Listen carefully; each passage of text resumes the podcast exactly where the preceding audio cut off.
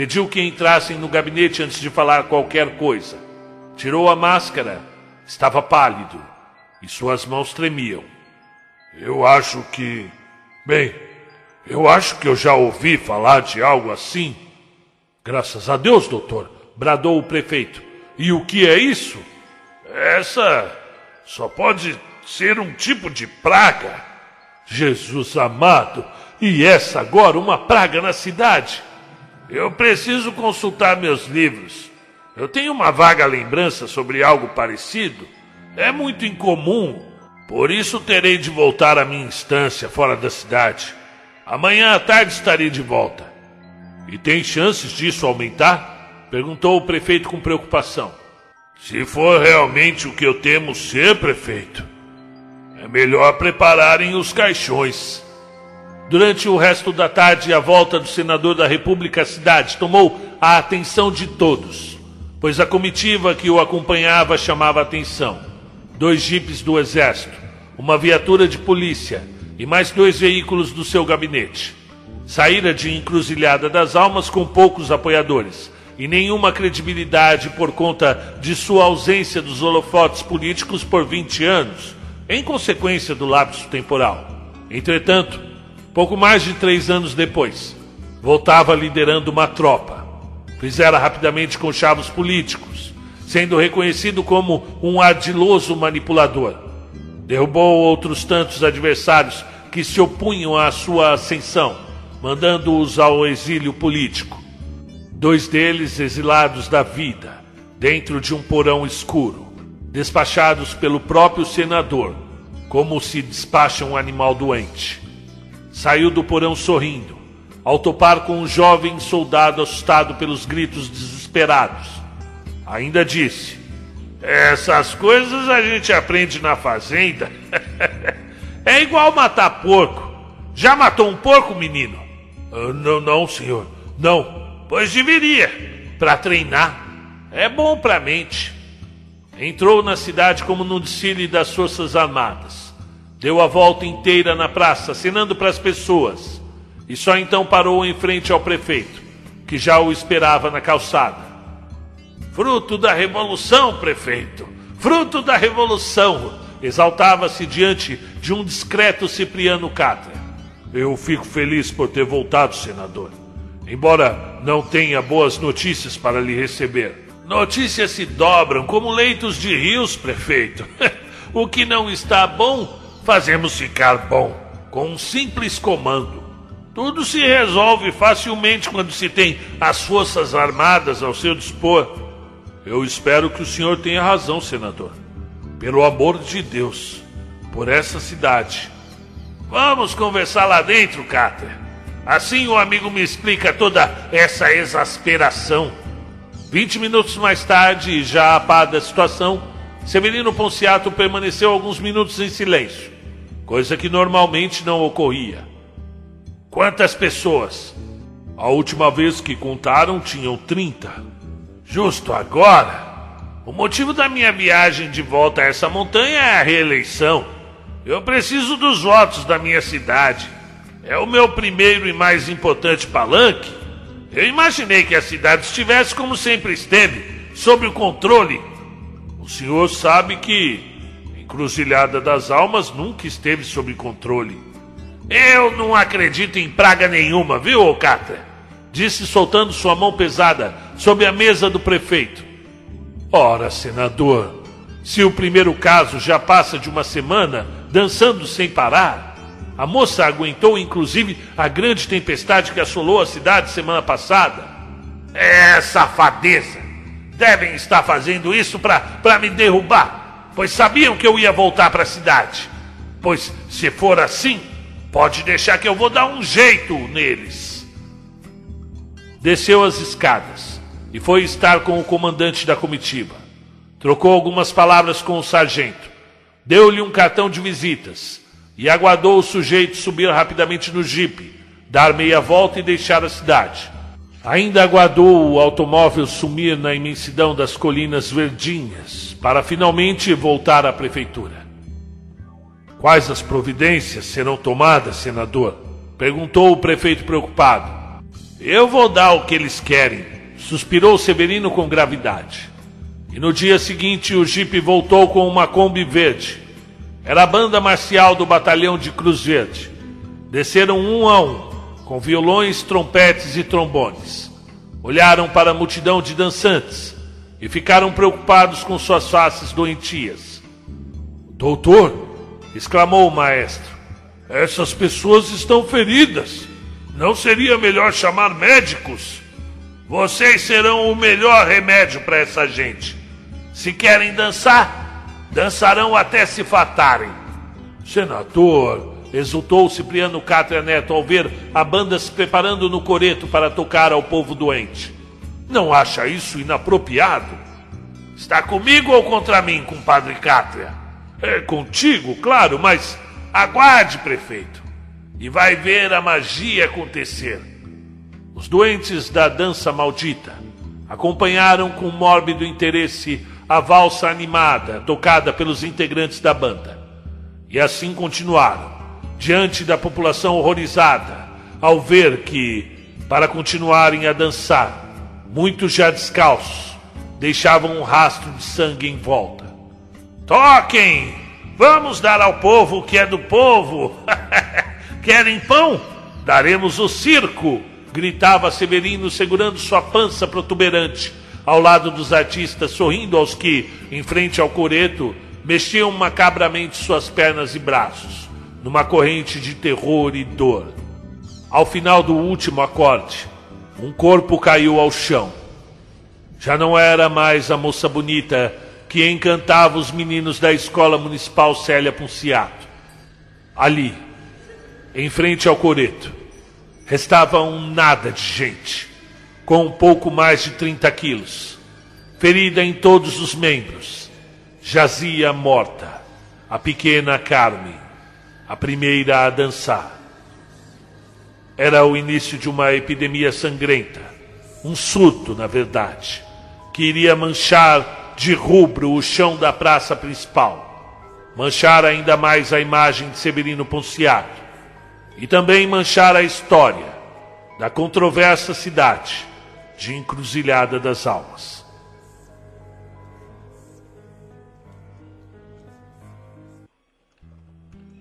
Capítulo 26 O senador entrou em casa bufando de raiva diante da má ideia de mandar fazer troça sobre a epidemia. Entretanto, ainda não acreditava na doença. Isso é coisa inventada, Lete. É coisa inventada, dizia enquanto atravessava o corredor batendo os pés. Gritou o seu jagunço Tenório, o homem grande e sem pelos na cabeça, nem no rosto. Essa particularidade conferia-lhe um, um semblante abominável, conforme fora dito e conhecido na cercania. Tenório chegara dois anos na montanha, com os olhos muito duros e preocupados, como o fizera Gerôncio 150 anos antes. A única diferença era que o dono da cidade, ao invés de matá-lo, como fizera Emiliano Punciato, oferecera-lhe emprego. E assim o sujeito com cara de cobra começou a tratar de assuntos ilícitos e delicados de Severino na montanha. Tenório cobrava aluguéis atrasados de colonos, principalmente depois da quebra da anistia, onde a família Punciato resolveu tardiamente cobrar terras que o antigo fundador havia cedido a famílias pobres com a intenção de povoar a cidade. Então, da noite para o dia, pessoas que viviam em suas casas havia 100 anos foram obrigadas a pagar aluguel por uma terra doada um século antes. Bicho preso! Oh, bicho preso! gritou o senador entrando na cozinha. O sujeito comia mandioca na cozinha com sal no canto do cômodo, como se fosse um animal protegendo sua cuíca. Cabra! Eu quero que vá procurar Emiliano João. Me disseram que o desnaturado voltou de viagem tem dez dias e já não aparece aqui há pelo menos dois. Vai caçar aquele frango covarde e diga que o seu pai o aguarda ainda para janta. Corre, desgraçado! Emiliano João Ponciato andava há pelo menos quatro dias no bairro dos Homens Negros, posando na casa de Dona Dorinha. Dividira seu tempo entre o baralho a cachaça e as meninas, dormindo cada dia em um leito. Chegara dias antes para ajudar na reconstrução do telhado. Mandou trazer telhas novas de Cruz Verde e ainda pagou uns caboclos para reformar a casa de amores. Ele mesmo pintou a fachada de verde, conforme a anciã apreciava. Foi lá mesmo que ocorreu talvez o maior desentendimento dos últimos tempos. Emiliano descansava a sua cesta vespertina, junto com Rosa, uma preta do sangue mais puro, descendente do homem mais digno que já pisara em encruzilhada das almas, Tereso, o santo. Foi sacudido por um preto atarracado, porém forte como um bode da montanha. Era Antônio Tereso, filho de Bentinho Tereso, assassinado anos antes, vítima de uma emboscada terrível na subida para o Alentério. Nunca encontraram os mandantes do crime, pelo simples fato de nunca os procurarem. Todos sabiam o que ocorrera com Bentinho, o antigo pedreiro, que lutava pelos direitos das pessoas votarem para prefeito, além de exigir que fossem respeitados os direitos dos colonos. Por isso, Antônio Tereso, o filho, não acreditou quando disseram que sua menina, a Rosa, Estava deitada com o filho do sujeito mais vil da colina, o mandante e assassino do teu pai. Sujeitinho maldito! Disse enquanto apontava a arma para o filho do prefeito. Levanta daí, que vamos ter um acerto de contas. Se eu fosse o senhor, abaixava essa arma, disse calmamente Emiliano João Ponciato. Tudo o que se conversa se acerta. Eu vou acertar uma bala na sua quenga, sujeito desgraçado. Eu já disse e repito para o bem do senhor. Melhor seria o senhor se acalmar, para a gente ter essa conversa. Ora, sei bem quem é você. Era um bostinha medroso na época da escola.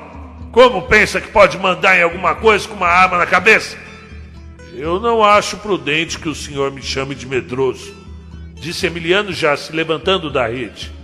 Se quiser mesmo resolver isso, faço questão. Mas que a gente brigue lá fora, porque acabei de consertar a fachada da casa.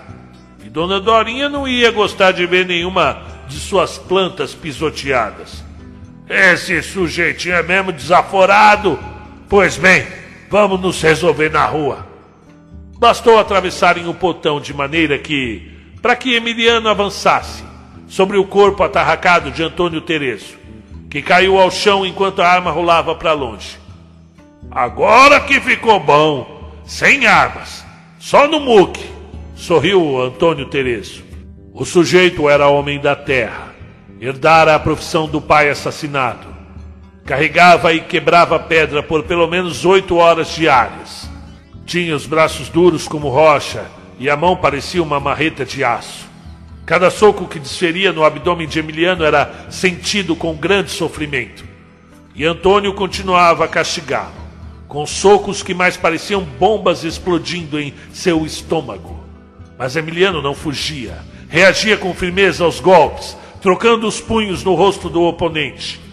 A briga era feia, e já tinha juntado uma pequena multidão em volta da dona Dorinha, quando ela, a anciã, Chegou correndo tentando abrir espaço para gritar ao pedreiro, que já estava a ponto de cair de exaustão, enquanto Emiliano permanecia em pé, numa disposição sobrenatural para absorver seus golpes monstruosos.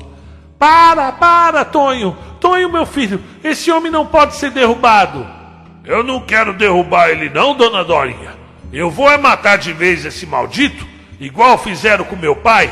Você não pode matar um cavaleiro de Tumã, gritou a velha alcoviteira, entrando na frente de Emiliano, que já se desmanchava em sangue. Como é que é? parou Antônio Tereso. Esse desgraçado aí é um cavaleiro? Sim, meu filho, é claro que ele é um cavaleiro. Deixa o homem. Ele é pessoa decente. Não presta ferir um cavaleiro da nossa crença. Ainda mais um cavaleiro da ordem dele. A ordem do fogo, meu filho. Antônio pareceu parar um pouco para pensar, enquanto Emiliano caía na calçada tossindo. A senhora tem certeza? perguntou Tereso. Como tenho que eu existo e que estou aqui na sua frente? Desde que esse homem entrou pela porta de casa, eu vi. Ele é um cavaleiro de fogo. Ele é um filho de Tumã. Dona Dorinha, Finalmente falou Emiliano ainda com o maxilar mole. O que é um cavaleiro de Tumã? Filho do céu, essa é a sua sina. Vem da sua família desde Dona Célia. A minha trisavó. A senhora conheceu a Dona Célia? Ora, se conheci. Se não foi ela mesma que me ensinou as primeiras palavras, eu era uma menina muito nova e a sua avó era bem velhinha mas me ensinou muita coisa nessa vida, meu filho, inclusive sobre o tumanismo, menino. Você é muito parecido com ela, olha só, um cavaleiro de fogo, igual ela era. Eu não sabia disso, confessou Emiliano assombrado. Tonho Terezo também é um cavaleiro de Tumã, herdeiro da cura, dádiva vinda das gerações de São Terezo, a pessoa que construiu esse bairro e que cuida da gente. Aqui a gente estuda o tumanismo com muito respeito, suspirou Antônio Terezo baixando a cabeça. Se o sujeito é mesmo um cavaleiro, como Dona Dorinha disse, então é. Bem, é muito bem-vindo ao nosso povo. Eu não queria causar nenhuma confusão, confessou Emiliano. Venha, eu te ajudo a levantar. Desculpa o mau jeito. Seu rosto ficou feio, hein, menino? Pode ficar tranquilo, pessoal. A briga aqui acabou. Venha, companheiro. Eu vou ajudar a curar esse ferimento. E a gente vai tomar uma pinga. Que eu tô guardando bem tem uns cinco anos dentro do barril.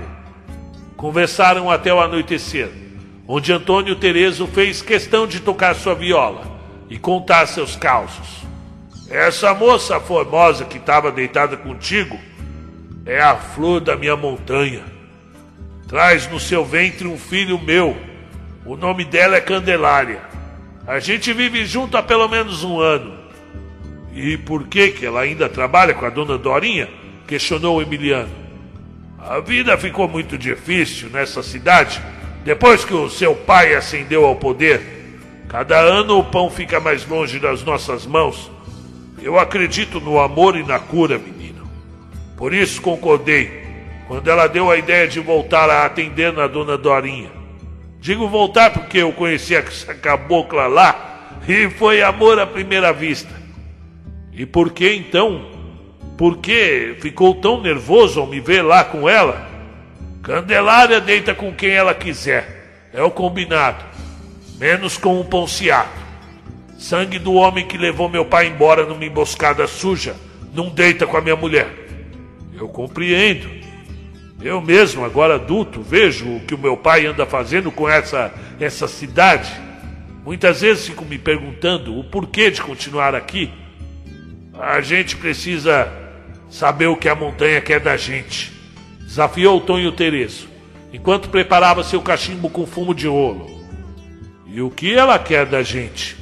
Que ela há de querer? Questionou Emiliano desconfiado. Somos nós que queremos da terra. Aí é que está o seu engano, menino. Encruzilhada das Almas tem um plano para cada um nessa cidade. Para todo caboclo. Ela tem uma conta a cobrar. É preciso saber qual é a sua conta. Ora, minha família construiu essa cidade, deu nome a ela, deu ouro e progresso. O que mais ela quer da gente? Ela pode estar pensando o mesmo sobre vocês. Sorriu o novo amigo acendendo um fumo e se sentando numa grande cadeira de palha. Eu não entendi.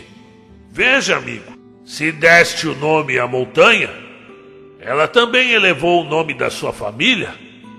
Usaste o ouro que suas próprias pedras ofereceram. O progresso de encruzilhada das almas foi o progresso de vós ser também. Agora ela começa a cobrar a sua pataca. Eu acho que eu entendo o que o amigo quer dizer, disse Emiliano João, entonando mais um copo de pinga. É preciso dar dinheiro ao povo. É preciso dar dignidade ao povo, isso sim. Devolver a fé dessas pessoas em dias mais humanos. Mas não é disso que eu estou falando, homem. O povo não é a montanha. Pedra não se contenta com dinheiro. Então o que? Você consegue sentir o silêncio na noite da montanha? Já subiu nas pedras para ouvir as pedras? Elas conversam entre si. E o que elas falam? Perguntou Emiliano, tomado por extrema curiosidade. Elas contam histórias. É no silêncio da noite que elas acordam.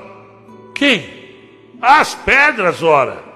Somente no silêncio da noite elas falam, sussurram, contam histórias. E se você treinar os seus ouvidos, vai ouvir o que ela quer de você.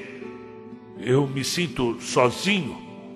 E às vezes é ensurdecedor esse silêncio. Deixa a gente maluco. Você precisa se acostumar ao silêncio, menino. Saber ler o silêncio.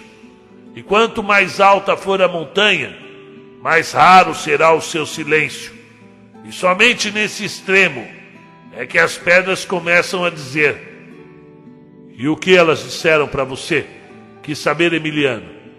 Disseram que as pedras têm corações. E o que isso quer dizer? Eu não sei. Mas um dia eu saberei. Porque enquanto isso, eu continuo buscando ouvir o silêncio.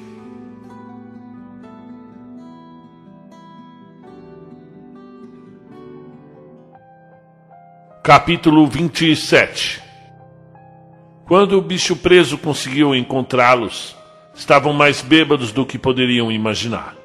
Emiliano precisou ser carregado por uma carroça até os solados ponciados, na Praça da Matriz. Olhe para o seu filho, Anete! gritou Severino Ponciato, enquanto seu capataz trazia o homem no ombro direto para a casa de banho. Sujo, todo machucado e bêbado, que nem um pudim de pinga! É assim que você quer ser um homem, seu desgraçado!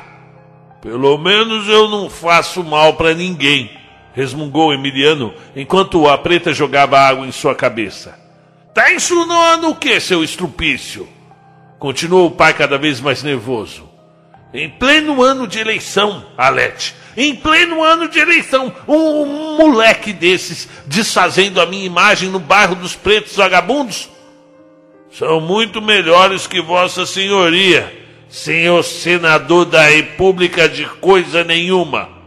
Levou um tapa tão forte no rosto que caiu desmaiado enquanto a ama terminava de lhe banhar. Nos dias seguintes, a epidemia de dança ganhou mais volume. E uma multidão de pelo menos cem pessoas dançava, em frente à igreja, numa disposição assustadora. O prefeito estava a ponto de decretar calamidade pública quando recebeu o doutor Aristóteles Matias, vindo da estância onde havia estudado o caso. Eu ainda. Bom, ainda não há um consenso quanto à natureza dessa doença, prefeito, comentou o médico ao entrar no gabinete de Cipriano Cátria Neto. Ah, mas é preciso pedir ajuda ao Estado, isso sim. Sozinhos não vamos conseguir. E o que essas pessoas têm? Ganil preocupado enquanto se deixava cair na poltrona. Ah, podem ser espasmos causados por alguma doença neural ou até mesmo uma histeria coletiva. E de onde o senhor tirou isso? Ah, na verdade, houve outros casos. O, o mais conhecido foi em Estrasburgo, na França, em 1518. E tem cura? Ah, como curar alguém se não sabemos do que ela sofre? Disse o doutor. É, devemos pedir ajuda ao governo. Essas pessoas precisam ser hospitalizadas imediatamente. É, ninguém vai pedir a ajuda de ninguém, disse o senador Severino Ponciato, invadindo a sala do prefeito. Mas, senhor senador, as pessoas estão morrendo, não podemos ficar olhando. E quem está morrendo? questionou o senador. Até o momento foi a menina Carmen, é nosso primeiro caso. É, seu pai também não suportou os dias sem descanso. É, e mais duas pessoas. E não me importa quantos morreram. Esse ano é de eleição. Eu tenho que disputar com um fazendeiro desgraçado lá da Bela Vista dos Pinhais. Não posso deixar que um escândalo na minha cidade vá a público numa hora dessas. Mas, senhor, isso é uma epidemia, advertiu o médico assustado. O senhor devia tomar mais cuidado ao diagnosticar o que não sabe. O que eu sei é que essas pessoas precisam de ajuda. É, essa doença é grave e completamente contagiosa. É apenas uma dança. E não se fala mais nisso. Hoje à tarde, se eles não deixarem a praça, eu vou mandar meus soldados descer a borracha nesses vagabundos. E assim foi. Uma centena de vagantes em uma alucinada e fúnebre dança foram abordados por uma equipe de 15 guardas, que aos chutes, socos e pauladas tentaram dispersar o povo doente. Alguns já apresentavam ferimentos graves diante das horas a fio dançando. Não suportaram os golpes dos policiais Severino e ali mesmo caíram mortos, fulminados pela truculência. Pelo menos 50 pessoas foram colocadas em três pequenas celas da delegacia, atrás do cemitério, e lá permaneceram dançando, como que enfeitiçadas pela peste. Severino sorriu ao ver a praça vazia. Está vendo, prefeito? O que essa cidade precisa é de pulso firme. No outro dia, todos acordaram com os dançantes, descendo a rua da necrópole, rumo à praça. Junto deles vinha também, vítima da peste, o delegado e os guardas destacados na operação. Severino ficou possesso e invadiu a sala do prefeito com os punhos fechados. Querem me derrubar, dizia aos berros. Vocês vão ver o que é ordem nessa cidade. São pessoas, senador. Elas estão doentes, disse Cipriano com energia. Pois eu vou mandar elas todas para uma quarentena bem longe daqui. Isso só vai aumentar o contágio, Severino. É, é, se essa peste sair de encruzilhada, é, pode ter certeza que nós seremos responsabilizados. E você ainda acredita que essa sem vergonhice é uma doença? Doente está você, prefeito. Um cabra frouxo que não consegue colocar ordem na cidade. Pois eu vou mandar essa turma de desocupados para um manicômio, bem longe daqui. O senhor me desculpe, senador. Mas o senhor não vai fazer mal para o meu povo na minha cidade, não. O amigo está me desafiando? Pode ter certeza que sim, Severino. Respondeu Cipriano Cátria Neto, com bastante rigor. Pois, em respeito à boa convivência que nossas famílias tiveram nesses 150 anos, vou te dar uma chance de deixar a cidade até o pôr do sol. Se depois de me servirem o jantar o culpado estiver ainda em cima da montanha, pode ter certeza que vai se arrepender. Ameaçou Severino ainda com os punhos cerrados. Acho que o senhor esqueceu que está falando com um cátria, lembrou Cipriano. E o compadre sabe bem quem é Severino Ponciato, não sabe? No meu povo o senhor não encosta a mão. Antes ainda de servirem o jantar, Cipriano Cátria Neto, o prefeito, jazia preso na cela 2, com vistas para o cemitério. As pessoas que já evitavam sair às ruas por conta da epidemia, agora tinham outro motivo para se esconderem. Geralmente, quando os grandes se estranham, sobra para o pobre.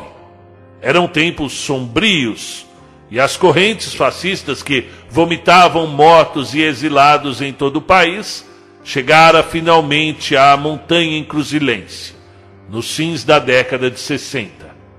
Maria Belina Cátria foi à procura de seu antigo amor em busca de ajuda. Encontrou-o sozinho, voltando da casa de Pierre Perrault. Ao ver que possivelmente estava sendo seguida, fez sinal para que o amigo fosse subindo com ela até o farol. Lá chegando, expôs a dramática situação detalhando as agressões que seu pai sofrera quando três guardas do exército invadiram sua casa em busca do seu pai. Eles são perigosos. E você precisa me ajudar, Emiliano, soluçava a garota buscando apoio nos braços do amigo. Eu não imaginava que havia chegado a esse ponto. Eu vou falar com meu pai. Por favor, Emiliano. Eu não sei quais são os planos deles, mas eu estou desconfiando de algo muito sinistro. Fique tranquila, Belina, disse o filho do senador, beijando-lhe as mãos. Ninguém vai encostar novamente no teu pai. Quanto ao Severino, deixa ele comigo. As ruas estavam sitiadas pelo destacamento primeiro de Encruzilhada das Almas, formado de forma extraordinária pelo novo, porém antigo comandante da cidade, Severino Ponciato. Poderia assumir o vice-prefeito, o médico Aristóteles Matias. Entretanto, este andava com a casa vigiada desde a tarde anterior. Na manhã seguinte, com mais três mortes confirmadas, retiraram o doutor de sua casa e o levaram de jipe ao gabinete do prefeito. Severino, ocupando interinamente a cadeira, recebeu-o com um semblante preocupado. As pessoas estão com medo, senador. Medo de quê? Não está ocorrendo nada. Nadinha. Tudo na mais perfeita paz. Logo mais não teremos mais espaço no cemitério, senhor, disse o médico tirando seus óculos. Essa terra tem muito precipício bom para lançar indigente. Só te chamei aqui mesmo porque eu quero que assine esses atestados de óbito dessa semana. Pode colocar tudo em fato. A maioria morreu disso. Enquanto dançava, mas morreu de infarto. Mas tem uns dois aí que foi derrame cerebral mesmo. O senhor não pode. Não podemos fazer isso, senhor. É o nosso povo. É a nossa terra. Pois é por isso mesmo que não existe nenhuma epidemia de dança nessa cidade, bufou Severino. O povo de encruzilhada está com medo de voltar às ruas. Eu quero que o senhor vá agora mesmo do outro lado da praça, nos dois jornais da cidade. E pode afirmar que tudo não passa de uma brincadeira, que não tem doença nenhuma. Seu Severino, eu não posso fazer isso. Vai contra o meu juramento. Pois se não fizer, vai ficar juntinho com o prefeito traidor. Naquela mesma tarde, o único médico da montanha foi preso. Ao saber que desse disparate, os três filhos de Severino foram estar com ele ainda no gabinete. É um ultraje, levantou o tom de voz Monique Ponciato. Modere muito bem esse tom de voz, menina, disse rispidamente o pai. O senhor não pode fazer isso com a cidade, meu pai, alertou Juliana, a filha mais nova.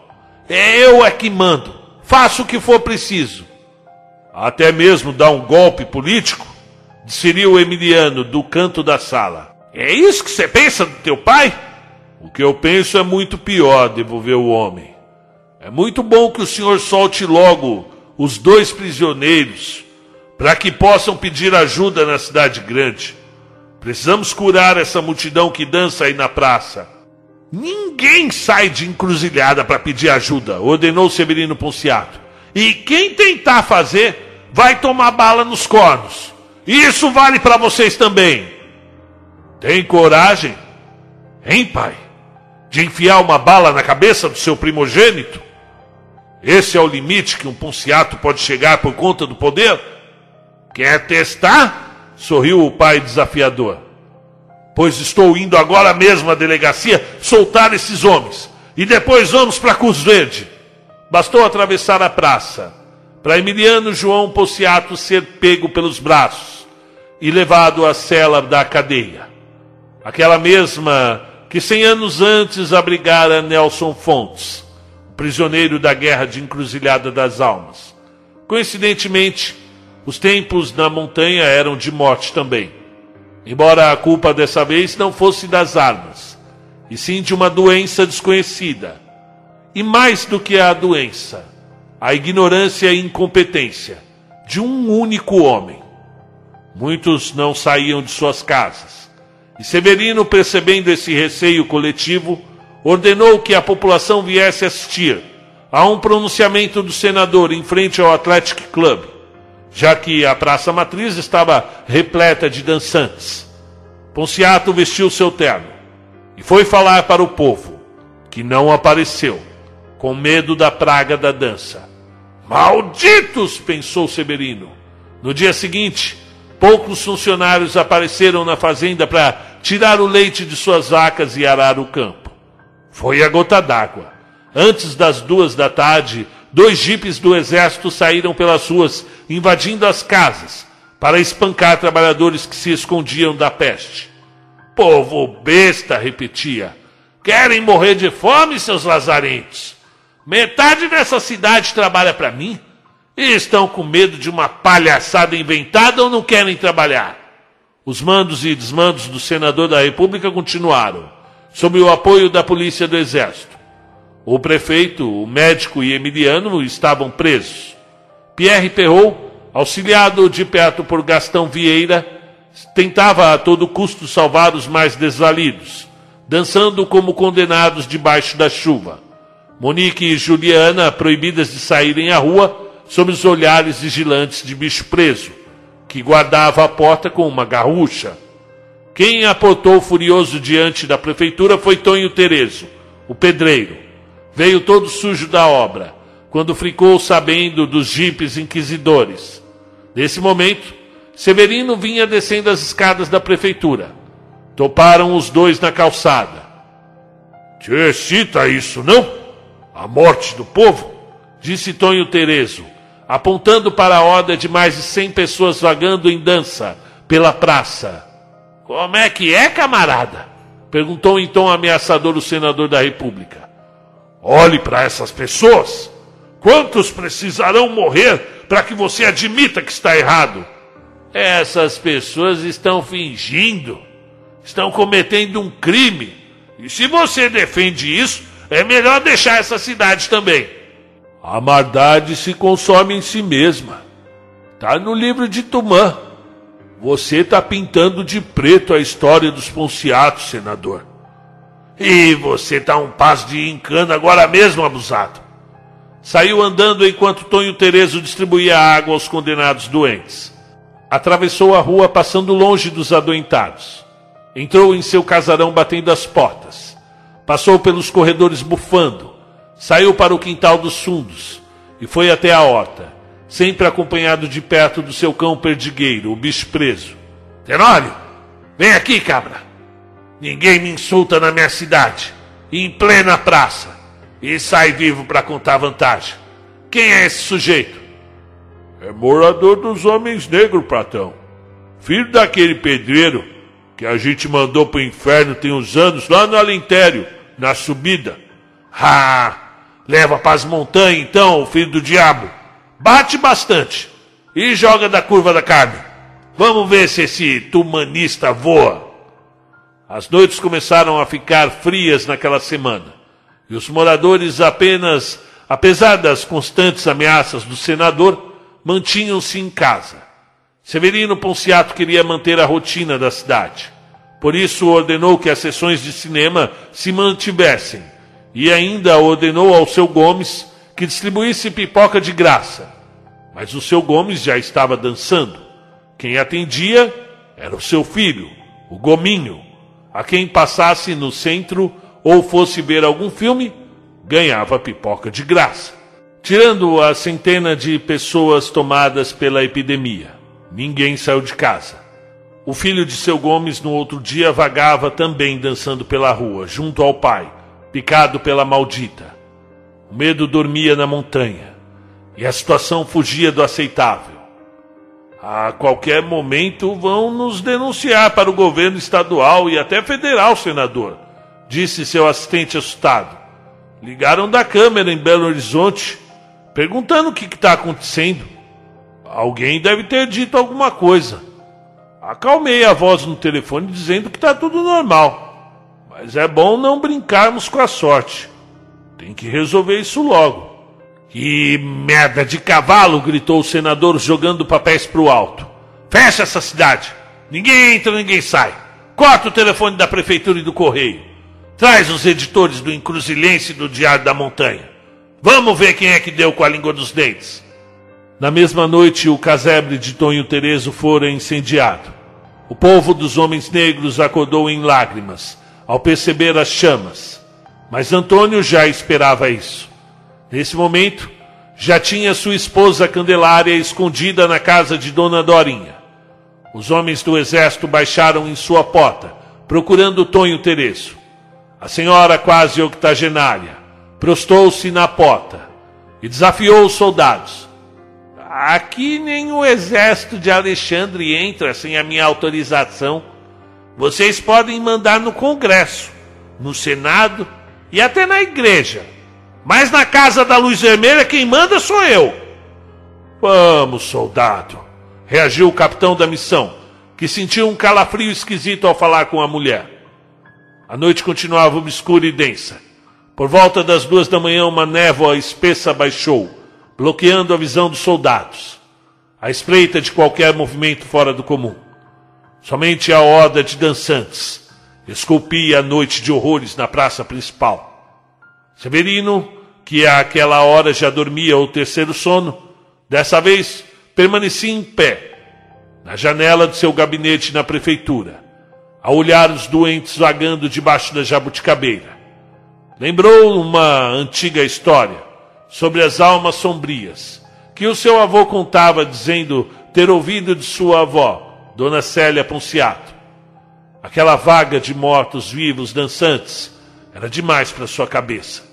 Já tinham morrido 22 pessoas decorrentes da peste, e logo não haveria mais covas no cemitério municipal. O senador continuou ali, sozinho, bebendo seu uísque e olhando para o turbilhão de doentes quando imaginou ter visto no meio deles o seu antigo amigo de infância, Belmonte Perrou. O mesmo que ele empurrara, quase 40 anos antes do abismo, por ter rejeitado seu amor. Severino, nesse momento, tirou do bolso as três bolinhas de gude azuis, que guardava eternamente junto consigo. As bolinhas de gude que lembravam os olhos de Belmonte, seu amigo. E o garoto permanecia ali, no meio da multidão, no silêncio da noite olhando diretamente para o seu assassino, parado, julgando-o. Severino não aguentou e, num átimo, jogou o copo na parede, fazendo-o estilhaçar, derramando bebida pela pintura do escritório. Estava com o psicológico completamente abalado. Viera do Rio de Janeiro assim já. Ninguém imaginava o que passava em sua cabeça. Mesmo antes de saber que sobre a epidemia maldita que assolava sua cidade. Na cidade maravilhosa, ele experimentara novamente a recusa do amor, estilhaçado pelo poder de destruição. Capítulo 28 Chegara à cidade com status e fama de grande negociador. Estimulava a política e o ódio, e se vangloriava por preferir trabalhar em condições extremas, intermediando conflitos, fazendo acordos, perseguindo opositores, sendo o crápula útil para o partido no poder. De seu gabinete no Rio, ele despachava serviços ilícitos para o mundo inteiro.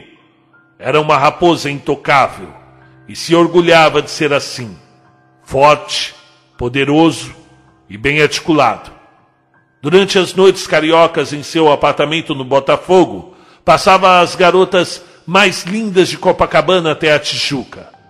A grande maioria enviada por seus padrinhos políticos, interessados em ganhar favores com o senador. Severino Ponciato gostava da luxúria, apesar de sentir pouco prazer com as ninfas que eram levadas ao seu sacrifício. Humilhava as jovens, por odiá-las, por não gostar delas, por não gostar de nenhuma delas.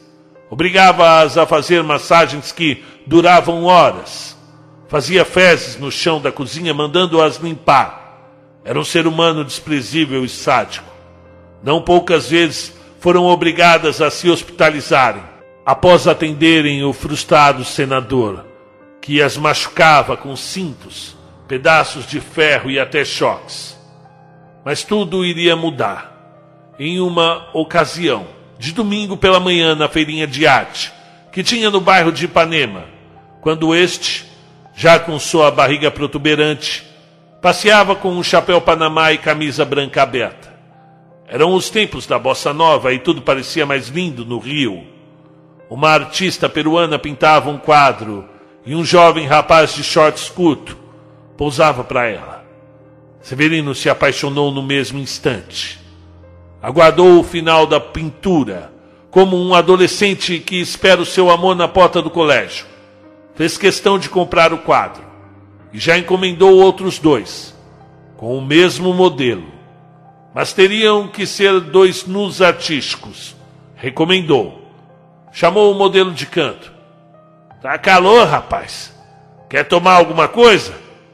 Olha, chefe, se o senhor não vai me levar a mal, eu tenho um compromisso agora à tarde com a minha namorada. Leva a mal sim. Venha, vai ser rápido, você vai se divertir. levou-o ao deck do Copacabana Palace, onde tomaram um drink e conversaram. Seu nome era Daniel. Tinha os cabelos enrolados e loiros. Seus olhos verdes pareciam a água do mar, e o seu sorriso era um convite para desejar sempre dias de sol e de praia.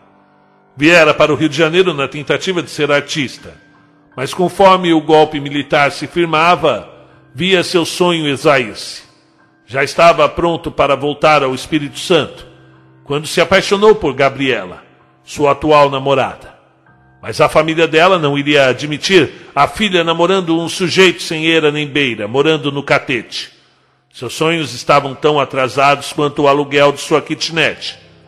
E como um rapaz, como é que pode um rapaz bonito e jovem como você viver naquele buraco do catete?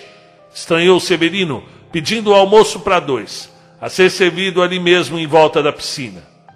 Escuta, Daniel, disse segurando o joelho do garoto com a ponta dos dedos. A vida aqui nessa cidade pode ser muito melhor do que isso. Apesar de ter vivido a vida toda numa cidade pequena, o rapaz sabia onde estava. E não demorou muito para entender as intenções daquele homem moreno claro, já um jovem senhor, que abria intencionalmente os botões da camisa enquanto sorria para ele.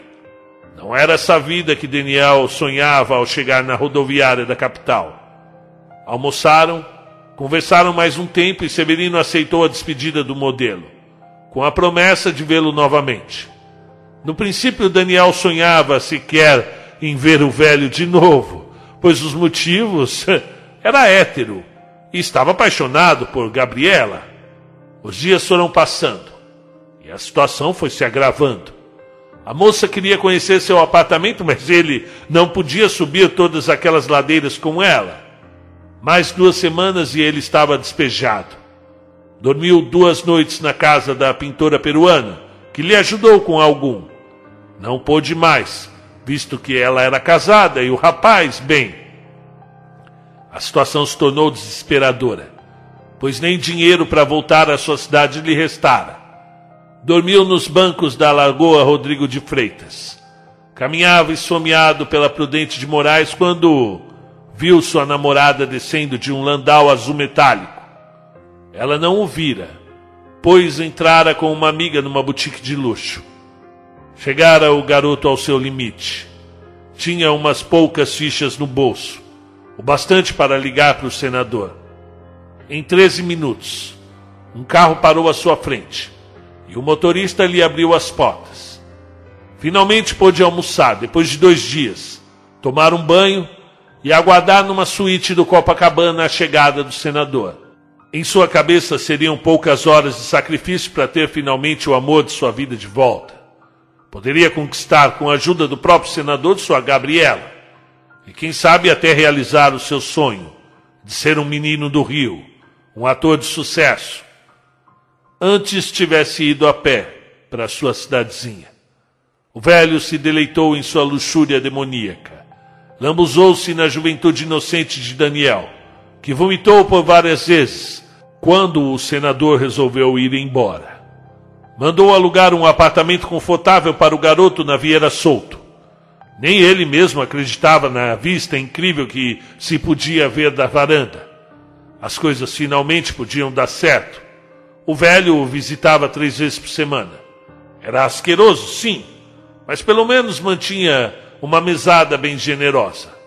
Dinheiro público às custas da pobreza do povo de encruzilhada. A princípio podia sair a hora que quisesse e ver sua namorada. Chegou a trazê-la ao apartamento algumas vezes, sempre nas horas em que o senador não vinha. Mas logo percebeu que era vigiado ao entrar e sair do prédio. Seus passos eram acompanhados de perto por Severino, sempre utilizando algum capacho como espião. Do receio ao pavor, foi rápido. Daniel se sentia inseguro e já não dormia mais tranquilo. O velho o tranquilizava, dizendo: Calma, garoto. Essa cidade é perigosa. Eu apenas mantenho alguém por perto para te proteger caso algum assaltante apareça. Mas não era essa a sensação que ele tinha. A situação tornara-se perigosa. Tratou de arrumar um emprego, juntou suas coisas poucas e saiu do apartamento. Severino não recebeu muito bem a recusa do garoto, mas deixou estar. Daniel voltou a morar no catete, agora com o conhecimento de Gabriela. E tão logo marcaram o noivado. Foi num sábado à noite que encontraram o corpo da menina nas pedras do arpoador. Tinha se afogado. Daniel quase enlouqueceu. O rosto de Gabriela nos jornais da cidade, linda, jovem e rica, é encontrada morta boiando na praia de Ipanema. Não podia ser. Um senador da República consegue mobilizar uma cidade inteira de informantes, assassinos, traficantes e mexeres. Ninguém conseguia encontrar Daniel. Foi o próprio Severino que o viu, numa madrugada de terça, encolhido de frio num banco da Borges de Medeiros. Recolheu-o para o seu carro, levou-o novamente para o apartamento da Vieira Souto e ali tentou reatar o caso. Seu velho nojento! Imundo, imundo! Eu prefiro morrer a ter que encostar nessa barriga podre sua. Ninguém nunca vai amar um rato como você. O garoto iria falar mais. Entretanto, seu pescoço foi apertado pelas mãos pesadas de Severino, forçando com todas as suas forças, até que ele ficasse vermelho e depois roxo, e finalmente seus braços não mais emitirem nenhuma resistência. Severino Ponciato matara novamente outro grande amor de sua vida. Ou não. Um empregado que lhe prestava serviços terminou de limpar a cena, transportando o corpo, que foi enterrado como bandido, e livrando o apartamento de suspeitas. Quanto ao senador, bem, cada vez mais sombrio, cada vez mais perturbado. Cabia-lhe deixar por uns tempos a cidade maravilhosa, voltar para as montanhas e tentar ser feliz lá. Quem sabe se reconciliar com Arlete, procurar os filhos.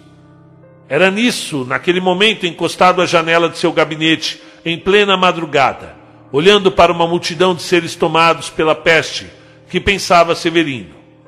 Como? Como ser feliz com uma doença matando seu prestígio de com o seu povo? Era preciso acabar de vez com aquilo. Permaneceu no seu gabinete até amanhecer. Mandou o seu assistente vir mais cedo. E ali se intocaram. Cuidaram do Tonho Terezo? Para casa ele não volta mais, patrão. Ele está sumido para os matos, reagiu o empregado. Capítulo 29 De fato, Tonho Terezo conseguira evadir-se pelas trilhas tão conhecidas dos homens negros. Precisava deixar sua amada, grávida de seu futuro filho, em Cruz Verde, para de lá partir a capital paulista. Lá estaria em segurança. Presta atenção, Candelária, disse Tonho, chegando no lombo de um jumento à cidade próxima. Eu não posso entrar em Cruzete, porque tem homens do senador me procurando. Mas você consegue passar. E se ficar encruzilhada, e eles te prendem e te matam. Já ouviu falar no que os ditadores fazem com as esposas e filhos dos rebeldes? Eles são porcos malditos. Torturam a mulher do preso na sua frente. É melhor que se esconda em São Paulo. Eu logo eu estarei contigo lá. Eu não posso, meu amor. Eu prefiro ser presa a deixar você aqui com esses homens. Eles são perigosos. Eu saberei me cuidar. Eu vou ficar uns tempos escondidos na, nas cavernas, vou sumir por um tempo. Minha preocupação é com você, minha rosa. Toma esse dinheiro. Ó, aluga uma casinha até o carnaval. Eu chego contigo. Eu não vou aguentar tanto, meu amor. Não tem outro jeito. Vai para lá. Tem gente te esperando lá. Nossa gente. Eles vão te ajudar. Sua amante já se afastava com os olhos molhados. Quando o homem a chamou de volta. Ei, amor, vem cá, veja. Isso aqui. Escute com atenção. Se o nosso filho nascer antes de eu chegar, eu quero que lhe dê um nome. E qual será? disse Candelária enxugando o rosto. Seu nome será Caruma. É a terra de onde veio nosso antepassado maior, o nosso padrinho São Terezo.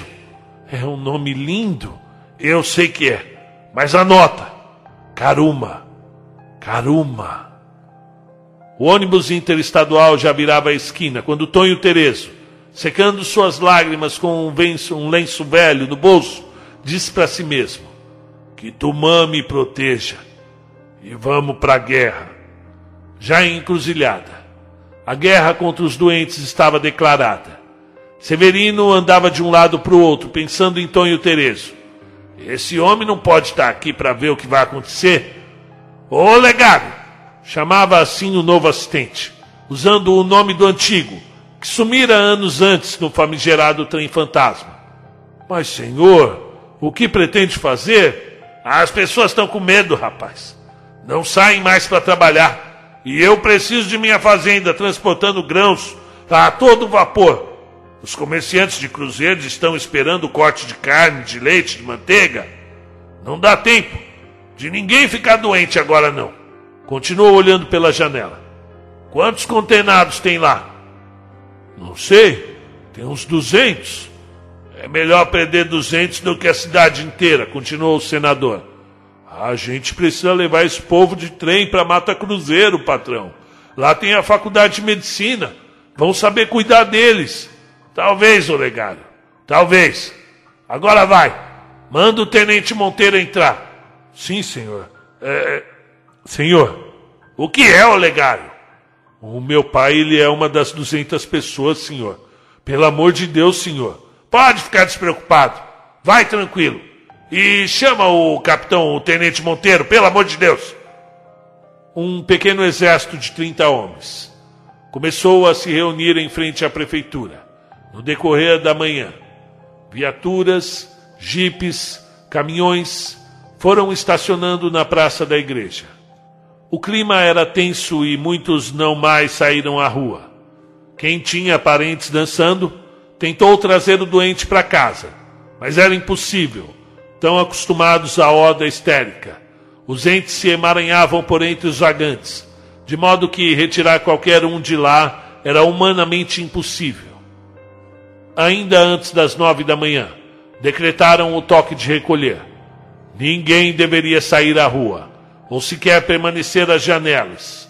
Ninguém mais põe o pé nas calçadas, ordenou Severino. Quem sair, mete bala. Graças aos ocultos caminhos pelas pedras, Pierre e Gastão conseguiram chegar até a casa do prefeito, pela horta, camuflando-se até a janela de Monique, onde conseguiram enfim falar com a irmã de Emiliano. Está acontecendo algo muito esquisito na praça, comentou Pierre em sussurros. Nós sabemos. Mas Tenório, o bicho preso, está guardando a casa, a gente não consegue sair. Ah, Juliana, tá bem? perguntou o ansioso Gastão. Tá sim, disse a amiga chamando a irmã.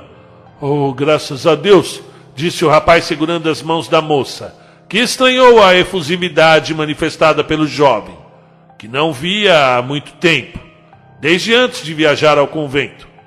Entretanto, ainda assim, Ficou feliz com o modo em que ele segurou suas mãos, certificando-se do seu bem-estar. Precisamos reverter o que estão prestes a fazer, considerou Perrault preocupado. E o que farão com eles? perguntou Monique com a voz trêmula. Eu não sei. Eu vi alguns caminhões na saída da cidade. Acho que vão transportar essas pessoas. E para onde? Eu não sei. Talvez deixem essa gente vagar pela mata longe daqui. Isso é cruel, manifestou Monique, segurando as lágrimas. Precisamos falar com Emiliano. Não dá para atravessar a praça. A cadeia está tomada. É, mesmo assim, precisamos tentar, disse Pierre. Ah, meninas, fiquem aqui em alerta. Se precisarmos, voltamos aqui. Eu acho que eu tive uma ideia.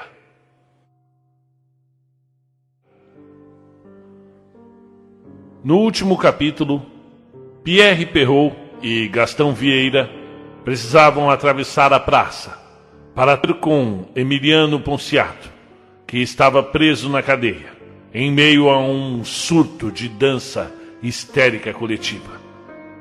Fique agora com o capítulo 30. Conseguiram os dois amigos passar por entre os jipes e caminhões e chegar bem próximos aos dançantes condenados. Pierre vinha abaixado, e logo atrás permanecia Gastão. Um olhou para o outro, fazendo sinal de acordo, e rapidamente saíram os dois, misturando-se na multidão, fingindo dançar. Infiltraram-se antes de serem pegos, e logo fingiam bailar desajeitadamente, de um lado para o outro. E agora? sussurrou Gastão. Vamos trazendo uns três conosco. Vamos subindo vagarosamente até a entrada do cemitério. E de lá, agachados até a janela da cadeia. Ok. Eu vou empurrando devagarinho o seu Matias do açougue e a dona Filomena. E você vem trazendo o seu Rômulo e a Marisol. E assim, quase que numa velocidade imperceptível, o comboio foi atravessando a praça, afastando-se da jabuticabeira, atravessando o coreto e finalmente se aproximando do portão da necrópole. Já estavam encostando as mãos na fechadura quando dois guardas gritaram: Ei, vocês aí! Voltem para o grupo! O senador mandou ficar todo mundo junto. Felizmente, os dois já haviam atravessado o portão, sumindo pelos túmulos. A situação continuava tensa quando, enfim, chegaram aos fundos do cemitério, onde repousava a cadeia municipal, com a tradicional janela da cela com vista para as tumbas seculares, que 130 anos atrás um soldado de guerra conversava todas as tardes com um certo padre chamado Firmino. Emiliano! Emiliano! Falem! sussurrou uma voz de dentro da prisão. Vai acontecer algo muito ruim, de muito ruim na cidade. O teu pai tá doido e tá armando algo. Alguém precisa parar aquele velho. Tem muito soldado lá fora, Emiliano. Precisamos de mais gente. O povo de encruzilhada tá com medo disse a voz entrecortada do lado de dentro da cela. Você está ferido, Emiliano? Questionaram os dois amigos. Eles me pegaram de jeito. Eu não consigo andar. Busquem ajuda com Tonho Terezo. Fala com ele. Ele está lá nos Homens Negros. Ele é cavaleiro de Tumã. Vai poder ajudar. Completou Emiliano sem saber que Terezo já vinha sendo mantido sob vigília encurralado na casa de Dona Dorinha. O que é um cavaleiro de Tumã? questionou Gastão, apoiando-se numa lápide para não cair. Encontre o sujeito e ele vai lhe dizer: Eu não posso falar muito. Eu acho que minha costela está quebrada. Desgraçados. A gente vai procurar esse homem. V vamos nos infiltrar novamente até conseguir descer a ladeira de São Tereso. Eh, segura firme aí, camarada. Sorrateiramente os dois voltaram à praça e precisariam incorporar a vaga de inumanos. Era necessário deixar o centro da cidade em busca do homem solicitado. Entretanto, o destacamento militar agora cercava o grupo de doentes, limitando a saída dos infiltrados. Que droga! Continua dançando, Gastão. Não chama atenção, sussurrou Pierre. O que faremos agora? O senador está vindo, devolveu o amigo. Vamos esperar. Não faz nada. E dança aí. Um pequeno palanque foi improvisado em cima de um jipe, à frente da jabuticabeira. Os vagantes babavam enquanto sacudiam seus corpos cansados. O sol esmagava seus crânios, e a cada hora de marcha uma pessoa caía desfalecida. O suor se misturava em lágrimas de quem não conseguia, de forma alguma, deixar de se mexer Seria preciso uma força médica para internar essas pessoas, receitar-lhes fortes calmantes e monitorar suas recuperações. Mas o senador da República, Severino Ponciato, tinha outros planos. Iria ameaçá-los. Polvo de encruzilhada das almas! gritou aos doentes que sacudiam em frenesi. Já esperamos tempos demais para que essa brincadeira acabe. Nenhum dos dançantes virou-lhe a face. A economia desse município vem amargando perdas incalculáveis. Nenhuma atenção. O povo trabalhador quer voltar ao suor digno cristão e Vossa Senhoria se recusam a deixar a praça. A dança continuava. As pessoas em suas casas passam fome e os senhores e senhoras estão brincando de ficar doentes dançando e desrespeitando os bons costumes da nossa pequena cidade. Nenhuma reação. Por isso, Continuou Severino. Chegamos ao nosso limite.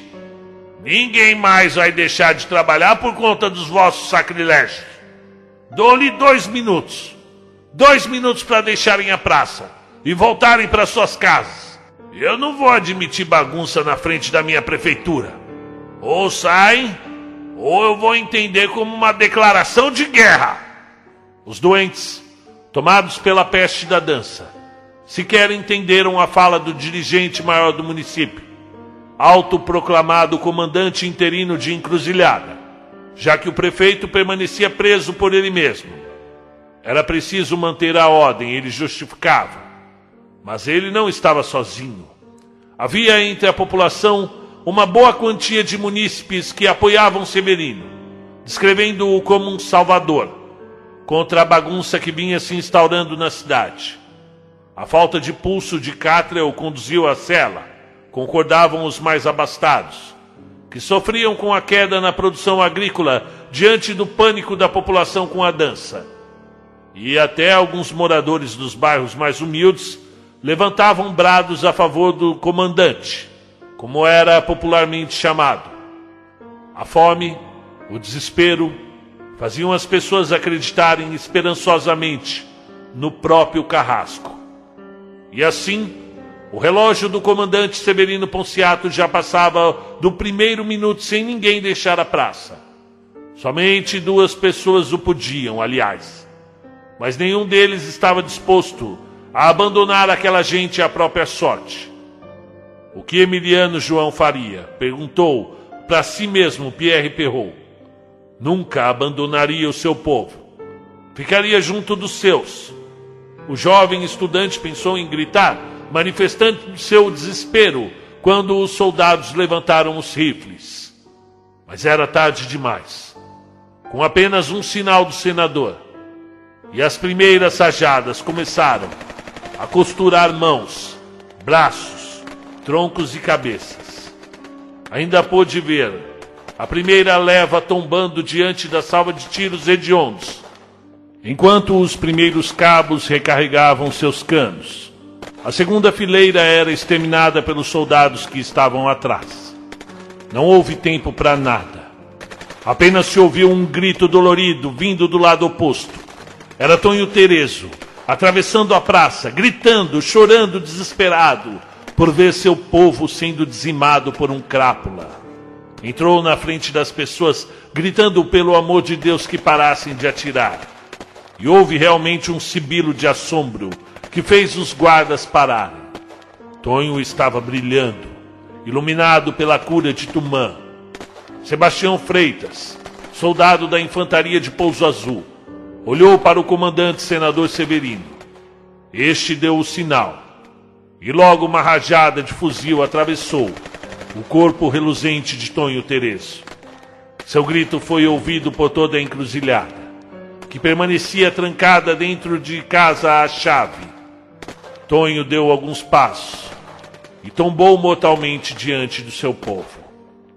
Pierre e Gastão estavam paralisados diante de tanto horror seu Honório, aposentado brincalhão, tomado pela doença tinha quatro dias, levou um certeiro projétil na garganta, tombando para trás imediatamente. Foi segurado por Gastão, que vinha ao seu alcance, e foi essa a sorte do jovem, porque mais dois disparos foram em sua direção, pegando o velho novamente, servindo de escudo humano para o rapaz que tombava em pânico com o cadáver de seu Honório. O mesmo ocorreu com Pierre, com a exceção de ter recebido um tiro no braço direito, levando-o ao chão imediatamente. O mesmo ocorreu com Pierre, com a exceção de ter recebido um tiro no braço direito, levando-o ao chão imediatamente. A cena monstruosa não durou mais do que três minutos. Os dois amigos podiam ouvir os gemidos das pessoas sendo executadas em plena praça pública, como na Idade Média, quando os sons bélicos cessaram. Não havia mais dançantes, não havia mais nada. Gastão, em choque, olhou aterrorizado para o amigo, que apenas pediu com o olhar, para que fingisse de estar morto antes de desmaiar diante da perda do sangue. Pierre acordou com o sacolejar do caminhão. Sentia falta de ar e, quando percebeu, estava debaixo de pelo menos cinco corpos. Voltou os olhos para fora da composição e constatou que já havia anoitecido. Pelos buracos sentidos na pista, além das curvas numerosas que sua percepção permitia, concluiu que estavam descendo a estrada antiga, indo rumo ao Vale do Esquecimento. Tentou se mexer e sentiu uma forte fisgada no seu ombro, que ainda estava aberto pelo disparo. Conseguiu a muito custo sair da pilha de corpos, que ao todo, pelo menos no caminhão em que estava, deveria facilmente ultrapassar vinte vidas ceifadas. Sentiu vontade de chorar, mas não conseguia. As lágrimas estancavam num engasgo gutural e tudo voltava para dentro dele. Era preciso sair dali e encontrar o seu amigo. Eh, cadê o Gastão? Tentou sussurrar para o amigo, mas nada fazia crer que ele estivesse na mesma composição que Pierre. Visualizou que logo atrás vinha outro caminhão, com faróis apagados. A marcha continuava, vagarosa, contínua e fúnebre. Mataram aquelas pessoas. Mataram ao menos 200 cidadãos de nossa terra. Pessoas que viveram para a montanha e agora eram carregadas como porcos. Pierre Perrault sentiu toda a tristeza por aquilo e sequer conseguia lamentar a dor do seu ferimento. O que ocorrera em Encruzilhada das Almas fora monstruoso e teria vingança. Isso ele prometeu. Os caminhões estancaram próximo à curva de Carmen, local onde havia um imenso desfiladeiro, onde uma jovem apaixonada, obrigada a casar com um velho mercador, deu cabo de sua vida 120 anos antes, dando nome ao lugar. Não era coisa boa parar com 250 corpos em frente a um precipício, pensou Pierre, que conhecia bem o caminho devido aos anos que vinha estudando o poço presente dentro do Vale do Esquecimento. Os caminhões à frente haviam amontoado os primeiros corpos e já iniciavam a incineração. Pierre desejou muito que Gastão não estivesse entre os que ardiam poucos metros abaixo. Conforme a fumaça preta subia, os olhos desesperados de Perrault ardiam em um ódio infinito. Ali ele finalmente via a finalidade do ser humano na terra: odiar, odiar e ser odiado, vencer, destroçar os sonhos, matar, incinerar, jogar do precipício. Severino cometera o maior erro que talvez algum encruzilhense poderia cometer ganhara naquele dia um inteligente e obstinado inimigo. E este capítulo negro da história de Encruzilhada das Almas iria mudar definitivamente a vida de Pierre Perrault, filho de pais sumidos, sobrinho do viajante temporal, o professor Bernardo, e neto do grande Belarmino Perrault, um dos primeiros moradores da cidade, grande parceiro de Emiliano Ponciato, fundador e valente guerreiro no combate armado ao lado da capitã Célia, além de fundador da Universidade de Mata Cruzeiro. No decorrer dos anos, a família Perrou foi ultrajada, usurpada e teve seu ouro e prestígios reduzidos ao pó. Tornaram-nos tão pobres que, de uma das famílias mais ricas das Minas Gerais, os Perrou atualmente mal tinham o que comer vivendo Pierre de ajudas esporádicas dos amigos e conhecidos, comovidos pelo anseio do jovem à ciência e à tecnologia. Pierre passara os últimos anos procurando a entrada da Câmara Dourada, encontrada pelo seu tio antes do seu empreendimento cósmico. Ao deixar as coordenadas com o sobrinho num pedaço de papel, não levara Bernardo em conta a tempestade que viria na data de sua partida.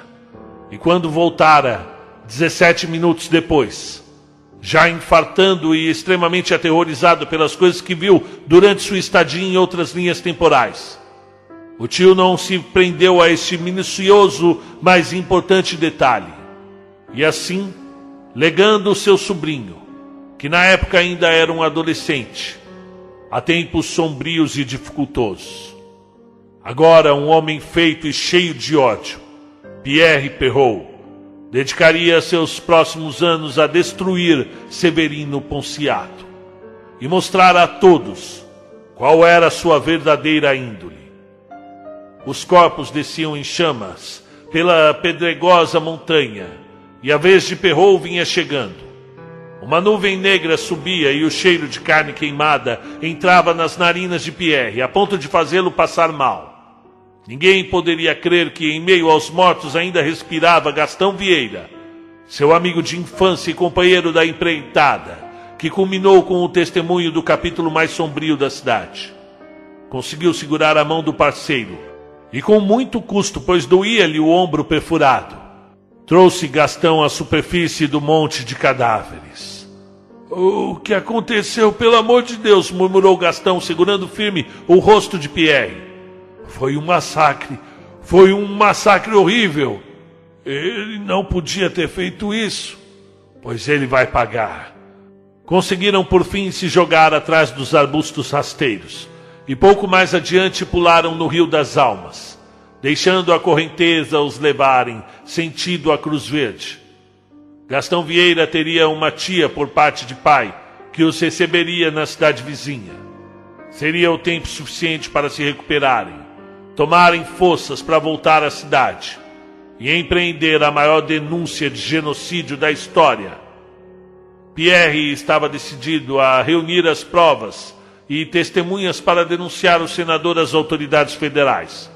Teriam de pagar por cada vida ceifada. Hora dessas, a população já deveria estar à rua, marchando contra o absolutismo do psicopata assassino. Perrault já imaginava o caos e a desordem por conta das 250 mortes a sangue frio, sem direito a defesa nenhuma. Três dias após o evento sangrento, já medicado e suturado, Pierre se despediu de Gastão.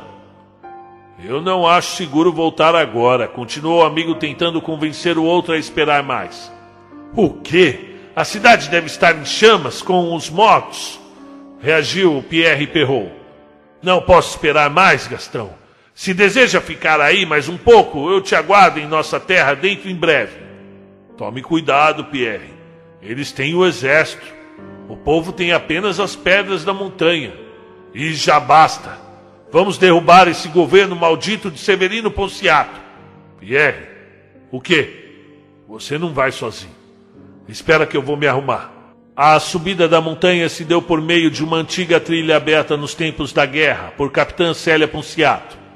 Pierre já estava acostumado a andar pelas montanhas. A cada caminho de pedra seu ódio aumentava, e já previa incendiar a população, que já deveria estar às ruas, contra o verdadeiro assassino de todo um povo doente.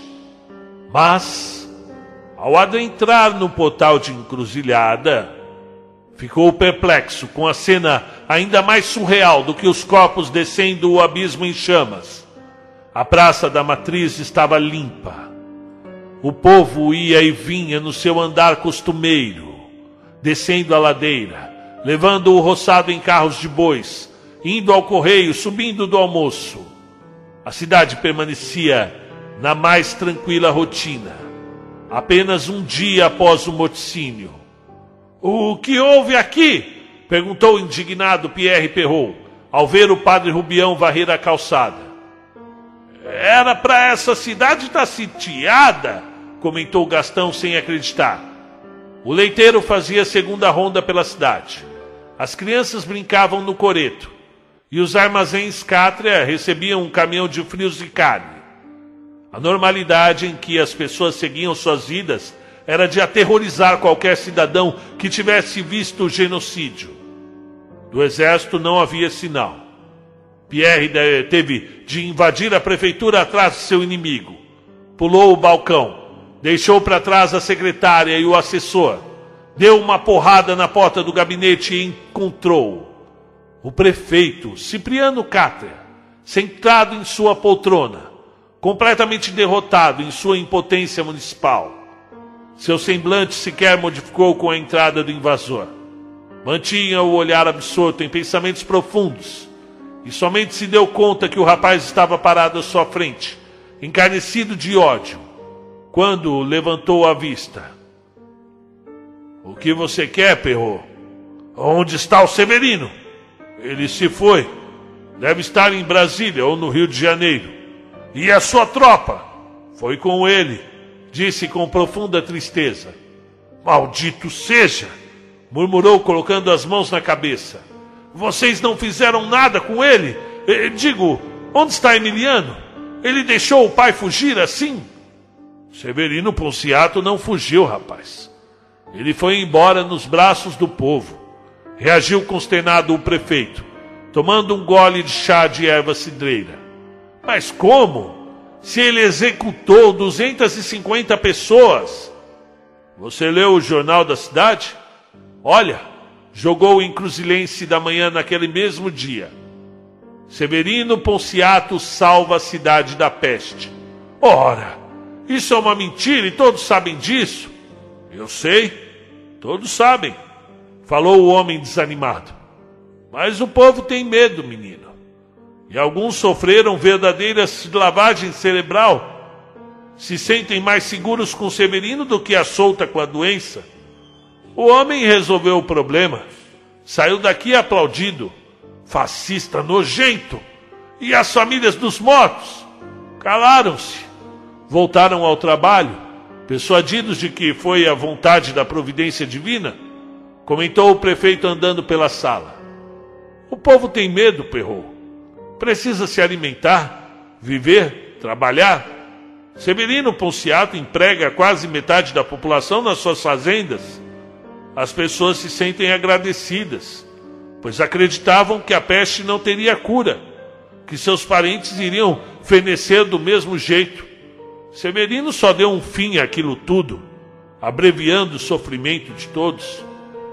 Pierre colocou os dois punhos sobre a mesa de Cipriano e finalmente chorou. Tentava apertar ao máximo suas mãos, ainda assim não se sentia satisfeito. No mesmo instante que um homem entrou na sala, seguido por outros dois, as aparências rudes denunciavam. Eram jagunços de Severino. O chefe deles, bicho preso, parou diante de Cipriano Cátria, que logo postou-se em pé. O capacho de Severino Ponciato permanecia ereto como um cão de guarda. Tinha algo em seu rosto que denunciava se tratar de um bandido da pior espécie. Seu olhar rude intimidava. E Cipriano poderia jurar que já vira seu rosto em qualquer jornal desses que apontam assassinos e recompensas. Seu maxilar lembrava uma escavadeira de ferro antiga, e suas mãos beiravam a hediondez gutural dos abatedores de animais. Era um homem horrível em sua compleição, e mais ainda quando falava. O Pratão Severino mandou o senhor ir embora da prefeitura. Ora, ele só pode ter enlouquecido, disse Catra, que conseguia ainda ser mais alto que Tenório, o bicho preso. Os Cátrias sempre foram muito altos. Chegou a carta hoje de manhã, seu Cipriano. É para o senhor limpar sua sala e sair daqui. O chefe disse que vai ser bom para o senhor. E não vai prender o senhor, disse calmamente o capataz. Mas o senhor tem que deixar a prefeitura agora e ficar na sua casa. Cipriano Cátria iria convocar sua guarda municipal, que contavam com dois homens, o Linhares e o Barba, mas nenhum dos dois permaneciam em seus postos, e nem iria adiantar muito. Tinham ido almoçar, e não seria justo os dois jogar os dois pobres coitados contra o Exército Nacional. Era um pedido federal do senador Severino. Não tinha como lutar. Eram tempos de ditadura. Pensou em sua filha Maria Belina. E além do mais, era rico, dono dos mercados Catra em todo o estado. Ganhou a eleição municipal, mas essa vitória apenas lhe trouxe morte e destruição. Por fim, baixou os olhos, pegou suas coisas e saiu escoltado por Tenório Bicho Preso e o seu rifle enferrujado. Quando já permanecia na calçada, voltou-se para o jagunço e perguntou: e quem é que vai conduzir essa cidade? Eu, seu Cipriano. Quem vai ser prefeito é eu mesmo. Pelo menos até o senador voltar de chegar e voltar. Isso era um disparate. Um homem que sabia sequer escrever o próprio nome, como poderia conduzir um povo? Pierre assistiu a tudo com extremo horror. Precisava falar com Emiliano. Encontrou-o em seu quarto, isolado do mundo, a admirar um quadro de Mariana. Capítulo 31 Ela é linda, não é, Pierre? O que aconteceu nessa cidade, Emiliano? Se eu pudesse voltar no tempo para ficar com ela, divagou Ponciato. Emiliano, você está me ouvindo? Exultou Perrou em pé à sua frente. Eu queria apenas um minuto com ela, para dizer o quanto eu a amo. Você está falando com um quadro de pelo menos cem anos. Atente-se para a razão, homem. Segurou Pierre os ombros do amigo, que parecia imerso em tamanho de vaneio. Vinha deixando a casa quando Monique Ponciato o puxou. Pediu silêncio e o fez segui-la até a horta. Lá certificou-se de que não estava sendo observada e chamou a atenção de Perrault. Eles exterminaram centenas de pessoas. Eu sei, eu estava lá. Olha meu ombro. Mostrou a perfuração que já vinha inflamando. Precisamos de pessoas para tomar o poder dessa cidade, reagiu a moça. Não será tão fácil assim, Monique. O povo tem medo. Se sente seguro com seu pai, apesar de toda a opressão. E qual é a sua sugestão? questionou Pierre.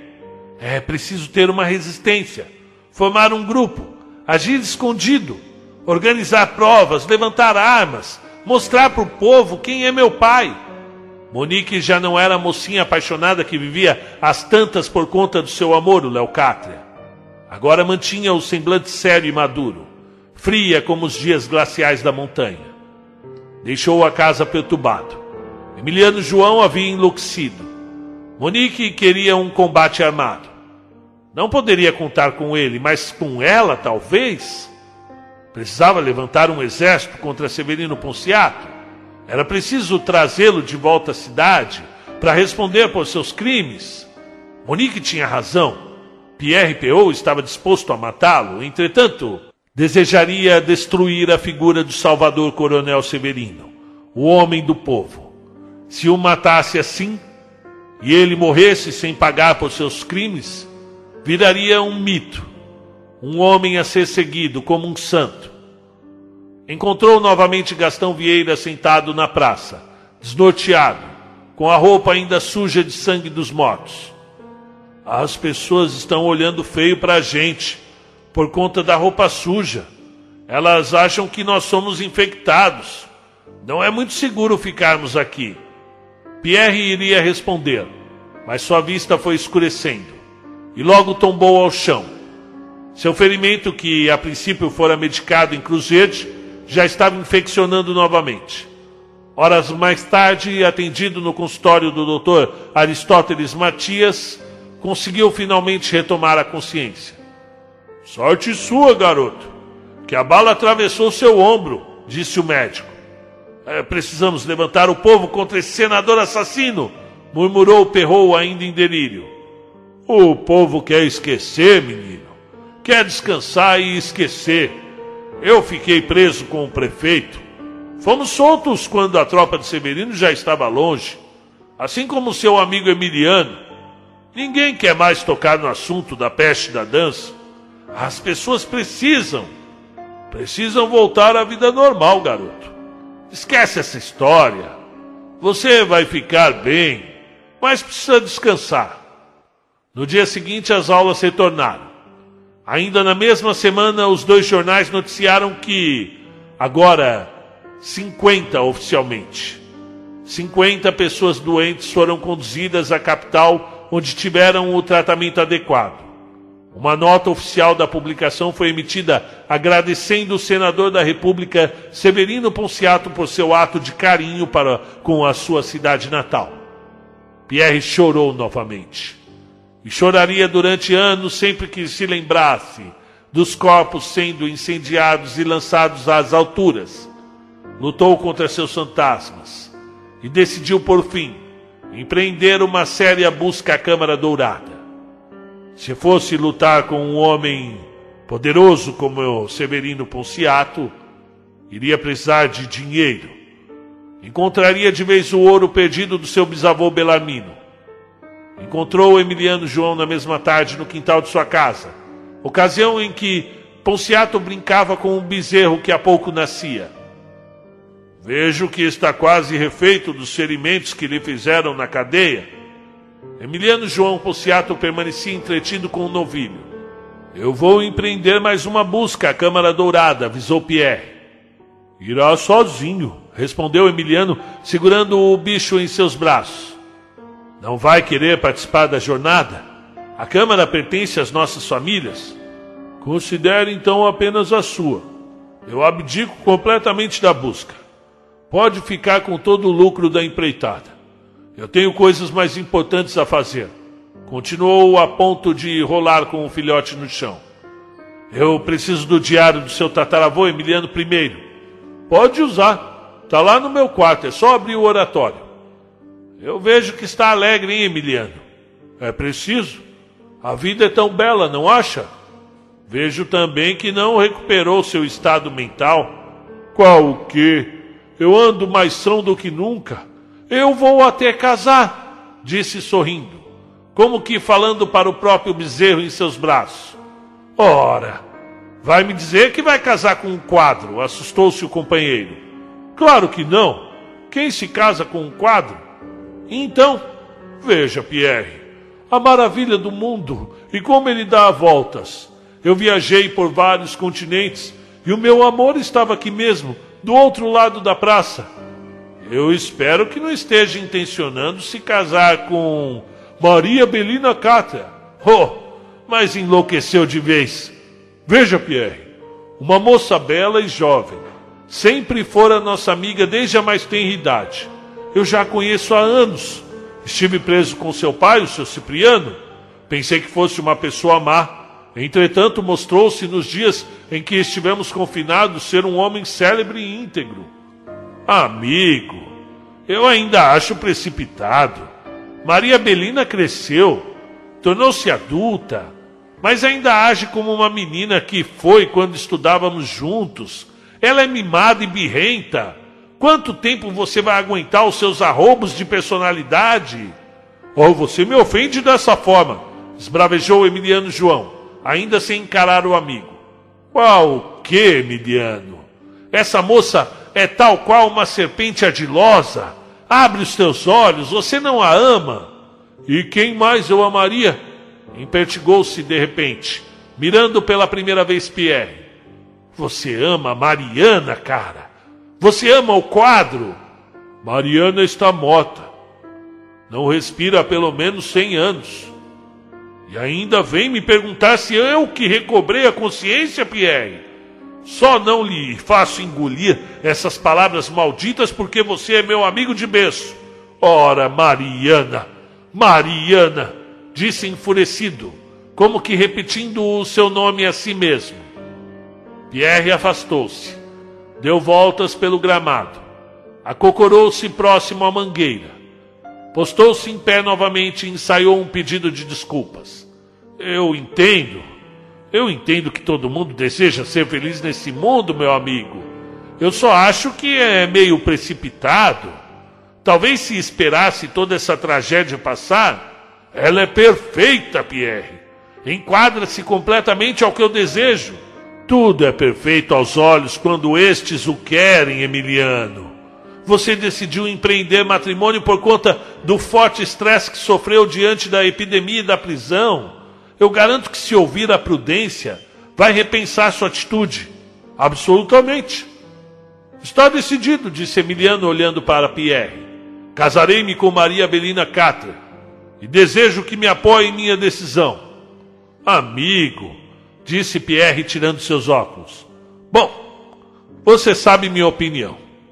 Entretanto, apesar de ter um ódio mortal por seu pai, você é meu melhor amigo. Te considero um irmão. Estarei sempre contigo, é claro. Mas eu vim aqui por outro motivo. É, eu espero, espero que esteja mesmo. É importante, porque eu quero que seja meu padrinho. Como? É importante, Pierre. Da parte de Belina, ela vai chamar o nosso amigo Léo. Será magnífico, você aceita? Eu posso pensar? Disse Pierre, encaminhando-se para a rua. Não demore muito, pois o casamento vai ocorrer antes do Natal.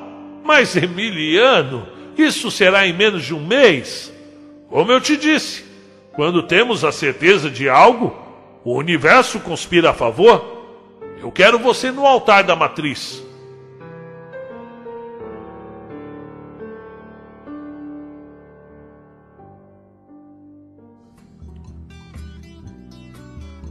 Emiliano Ponciato só pode ter enlouquecido, pensou Perrault ao atravessar a praça com o antigo diário em mãos.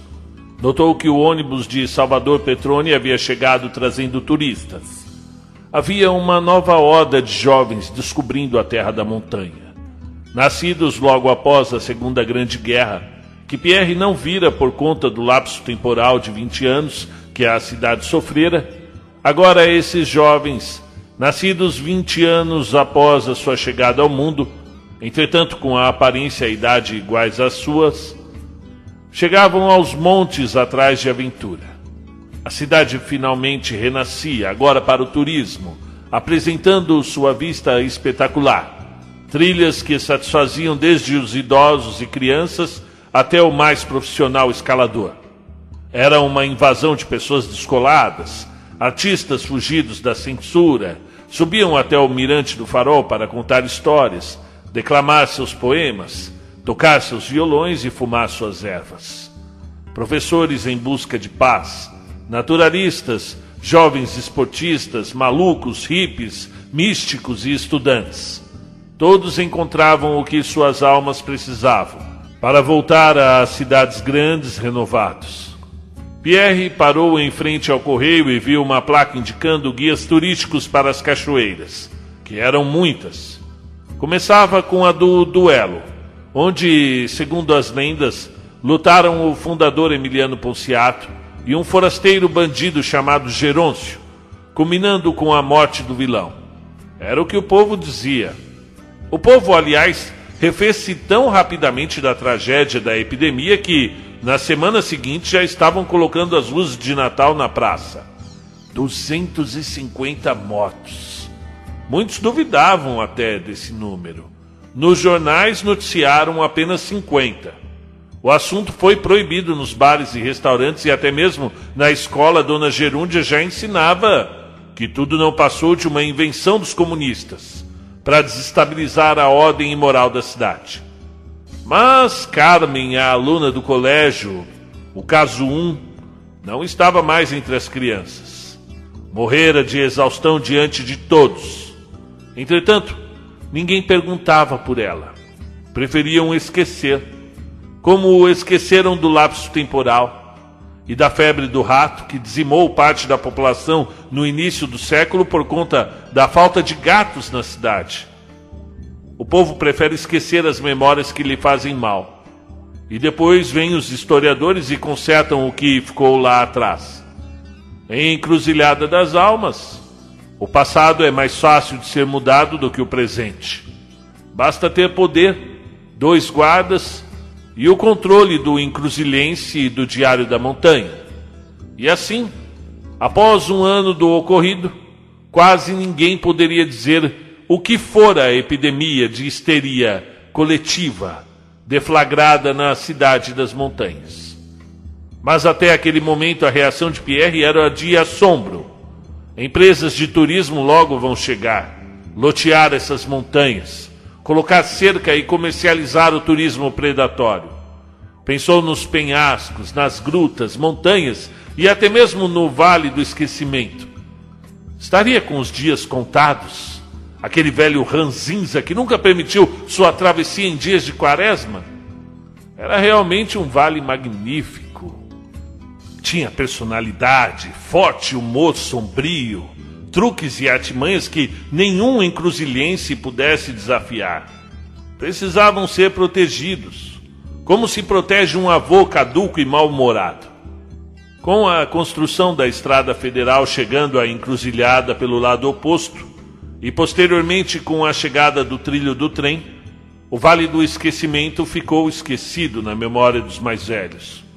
Novos moradores sequer conheciam o bosque obscuro e cheio de caprichos. Logo chegaria uma empresa grande para derrubar suas árvores negras. Era questão de tempo. De fato, Pierre Perrault tinha razão, quando naquela manhã previu a chegada das empresas gigantescas para comprar, cercar, lotear as montanhas. Só não sabia que esse bloco empresarial se chamaria Perrault Corporações. E teria o próprio Pierre como presidente e dono de 90% das ações. Capítulo 33 Os sons dos pássaros começaram a desenhar seus pensamentos. Pensou em caminhar um pouco. Quem sabe trilhar por perto. Adentrou no antigo caminho para a Cachoeira do Duelo. Lá encontrou uma porção de turistas se banhando. E pela primeira vez na vida viu detritos jogados ao chão de sua montanha. Papéis de balas, palitos de sorvete, garrafas de refrigerante, bitucas de cigarro. O progresso chegara finalmente à encruzilhada das almas. Decidiu continuar a trilha subindo mais e mais pela margem do Rio das Almas. Realmente era necessário estar sozinho, organizar os últimos eventos em sua mente descansar o seu espírito para enfim embrenhar na mata atrás da Câmara Dourada. Andou por uns 15 minutos contornando a colina, até chegar a uma pequena queda d'água num lugar mais afastado. Já vinha se livrando da roupa quando percebeu não estar sozinho. Mal teve tempo de se irritar, pois a garota saía debaixo da cachoeira, balançando seus cabelos. Era uma moça delicada, com os contornos simples e interessantes uma vasta cabeleira avermelhada, como o fim da tarde na montanha, e nadava vagarosamente. Pierre estava apaixonado. Permaneceu hipnotizado pela simples beleza da moça, que descansava agora seu dorso encostado numa pedra banhada pelo sol. Era de fato uma jovem esplêndida. Ali, a sorrir sozinha diante do canto dos pássaros. Se houvesse amor, Pierre consideraria estar diante do seu naquele instante. Entretanto, não conseguiu se fazer presente diante dela. A timidez o consumiu e, tomado por um lampejo, deixou a trilha e voltou à cidade. Tinha de arrumar as provisões para se lançar à viagem. Partiria na manhã seguinte. Tudo estava separado em sua pequena e modesta casa no bairro do Mirante. O sol havia há pouco deixado o palco e a noite entrava em cena tão quente quanto o dia. No céu, uma lua redonda e branca desenhava os contornos da colina, das colinas negras da cordilheira. A quem olhasse com muita atenção, era possível ver as luzes de Cruz Verde ao nordeste. As almas passeavam pelas ruas e vielas. Pierre resolveu caminhar até o Místicos, que havia construído no terreno ao lado um galpão onde os jovens dançavam. O ambiente era colorido e sonoro. Uma pequena banda alternava entre ritmos variados, que iam da bossa nova ao rock rural. Encostou no balcão, pediu um sinar e ficou a observar os rostos novos que subiam a montanha. Logo percebeu uma mão em seu ombro. Olá, moço tímido. Pierre endureceu a coluna. Suas mãos ficaram rígidas e a boca seca. Tratou de tomar o último gole amargo e voltou a encarar a interlocutora. Era uma moça. Aliás, a moça, dos cabelos vermelhos, que mais cedo se banhava na cachoeira. Você já me viu antes? balbuciou depois de alguns instantes. Ora, se já te vi. Hoje mesmo na cachoeira. Você ficou um tempão a me observar? Respondeu sorrindo a forasteira, enquanto pedia uma cerveja ao Ganimedes. Eu não quis ser inconveniente, pois deveria. Não sabe o quanto é desagradável tomar um banho de rio sozinha? Eh, você não é daqui, não é? Continuou tímido o rapaz. Não. E você? Eu nasci aqui. Aqui mesmo, em Cruzilhada das Almas. É. É o lugar mais lindo desse mundo, exaltou a moça. Você veio a passeio? Não. Eu vim a estudos. Eu sou pesquisadora da universidade. A Universidade de Mata Cruzeiro, conhece? É, digamos que, que a minha família conhece. Um dia eu quero prestar a prova para cursar geofísica lá. Hum, pelo jeito é um futuro cientista. Eu acho muito louvável a sua intenção. E você? Que busca estudar por aqui? Perguntou Perrou, intrigado. Não há muito que se estudar numa cidade tão pequena. Aí é que você se engana, confiou a moça. Minha pesquisa de doutorado é baseada em descobertas que foram feitas por diferentes estudiosos ao longo dos últimos 20 anos e todas as evidências apontam para essa cidade. E qual é o teu ramo? questionou Pierre. Eu sou arqueóloga, a única mulher da turma, aliás. Eu venho estudando pontas de lanças desde o meu primeiro ano da graduação. E o que encontrou? Alguma por aqui? Bem, eu cheguei hoje cedo, mocinho. Aquele banho que você espiou era meu primeiro passeio. E eu posso te dizer, eu fiquei apaixonada por essas colinas, esses abismos. Tudo, eu quero saber tudo o que ocorreu aqui nos últimos 10 mil anos. Eu espero que encontre. As lanças que os antigos arqueólogos encontraram aqui na região e foram analisadas pelos nossos laboratórios em Mata Cruzeiro são diferentes de tudo que já encontramos. Eu não entendo, interrompeu Pierre. Elas são artefatos bifaciais, pontas de flechas. Existem dessas em todo o nosso sudeste. Entretanto, as que vieram daqui são muito diferentes. E como diferentes? Bem, eu não costumo conversar essas coisas com desconhecidos. E se você quiser me pagar mais uma bebida e se apresentar, quem é que vai saber, né? Duas horas depois, os dois já ensaiavam passos de dança juntos no salão. O sorriso de Maribel era diferente, radiante, e Pierre já quase havia se esquecido da jornada que enfrentaria pelas pedras na manhã seguinte. A pesquisadora era um pouco mais velha que Pierre que havia acabado de completar 20 anos. Ao ingressar no doutorado, Maribel Martins já contava com 25 anos. Era mais experiente e descontraída que o parceiro de bebida, mas sabia estar diante de uma mente poderosa. Os olhos inquietos de Pierre denunciavam muito isso. Resolveram deixar o lugar barulhento para ver a lua da pedra do navio. Sentaram-se na proa e ficaram a observar a constelação de Escorpião, muito próximo ao satélite natural. Deixaram seus corpos próximos um ao outro, apesar do calor brando da noite. E então? Então o que? respondeu a moça. O que nossas pontas de flechas têm de diferente? a princípio, dois aspectos, continuou Maribel. O tamanho é um deles. Essas essas lanças são maiores do que qualquer ponta já encontrada nas Américas. Em seguida, e não menos importante, é o material desses artefatos. E o que teria de estranho no material? Eles são de um tipo de metal. Você não vai acreditar que a gente não consegue nomear. Não está na tabela periódica.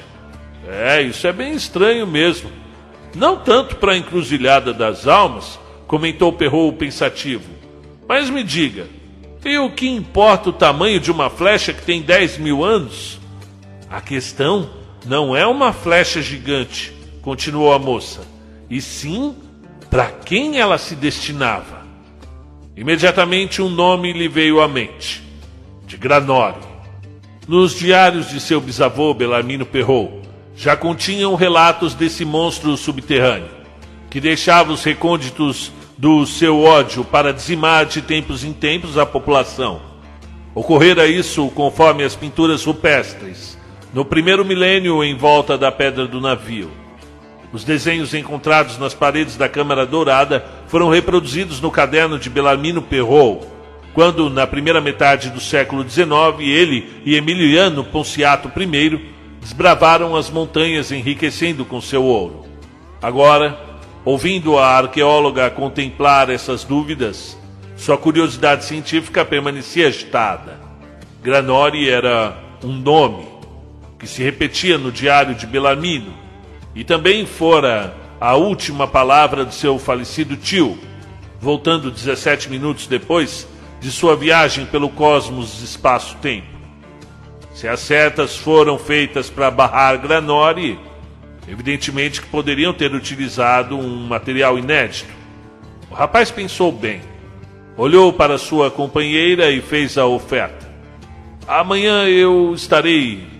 Eu vou empreender uma busca pela montanha.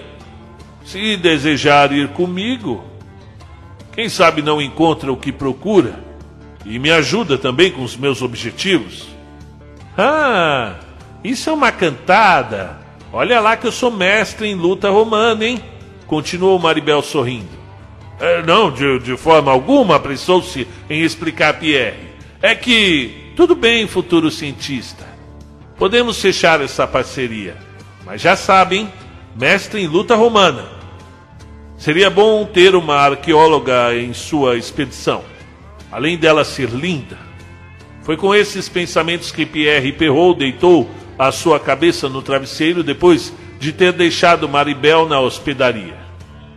Mal o dia subiu a montanha e os dois viajantes já tinham ultrapassado a primeira serra, ganhando o vasto território da Cordilheira Esquecida.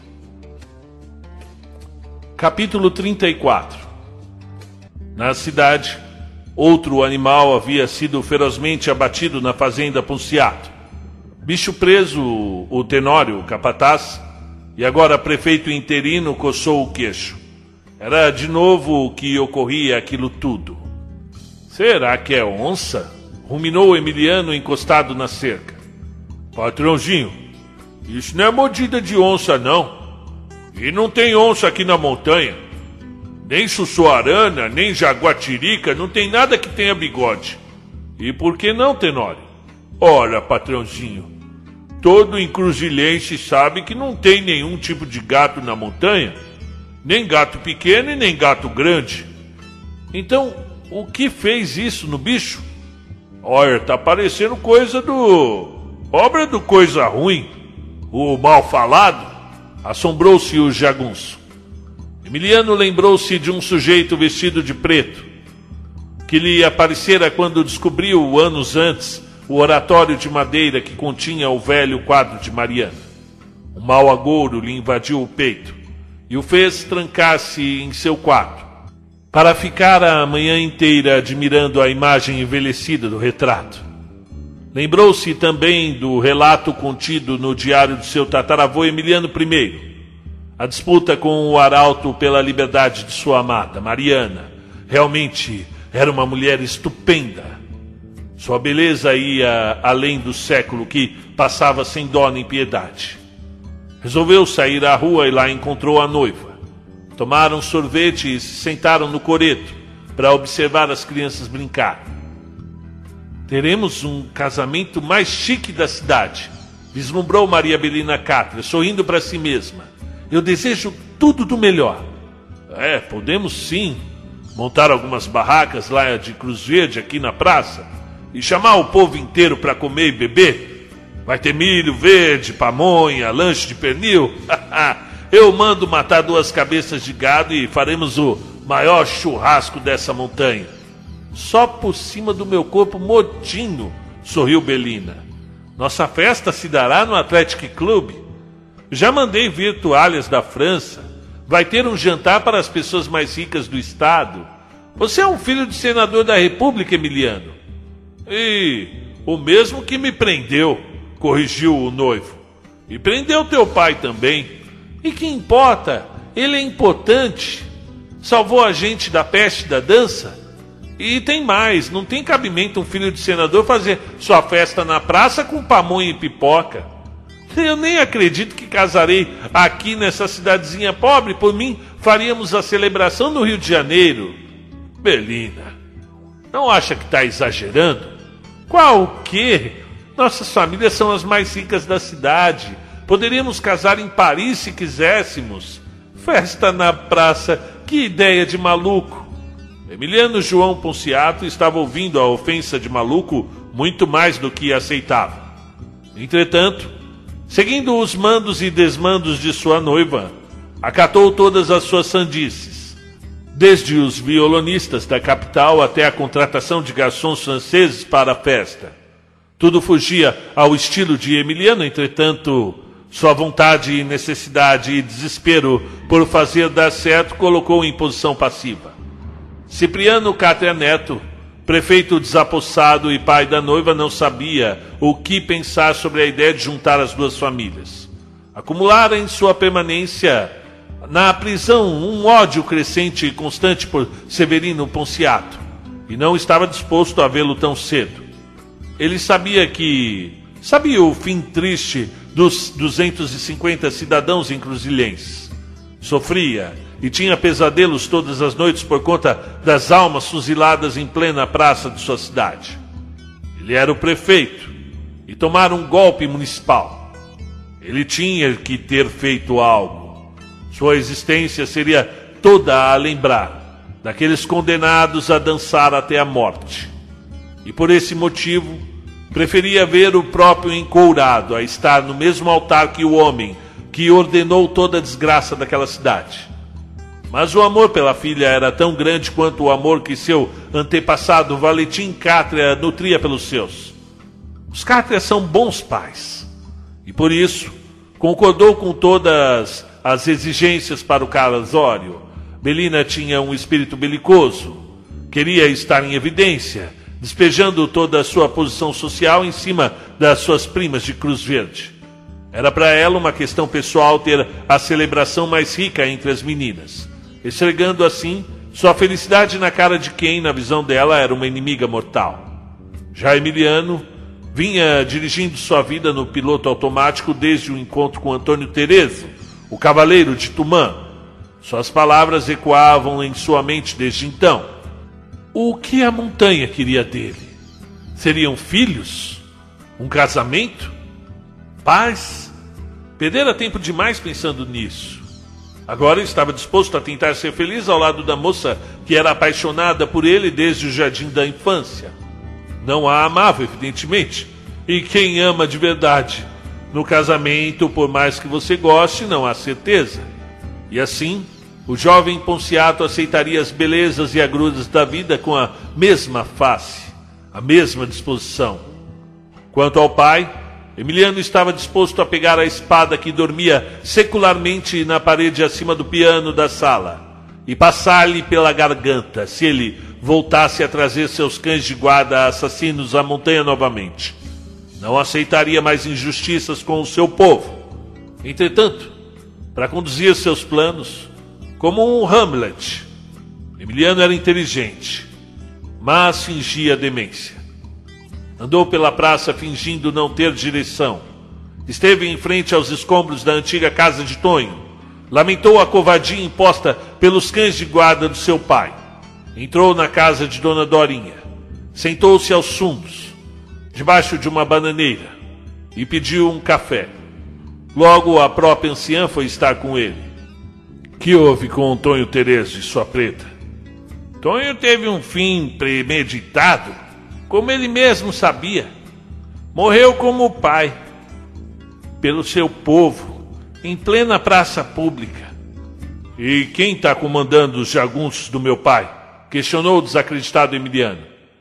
Dizem que o cão maior do coronel é o bicho preso mesmo, o seu capataz. Ele às vezes desce aqui no bairro atrás de assunto com as minhas meninas. Aqui ele não entra. Já se estranhou comigo e até ameaçou.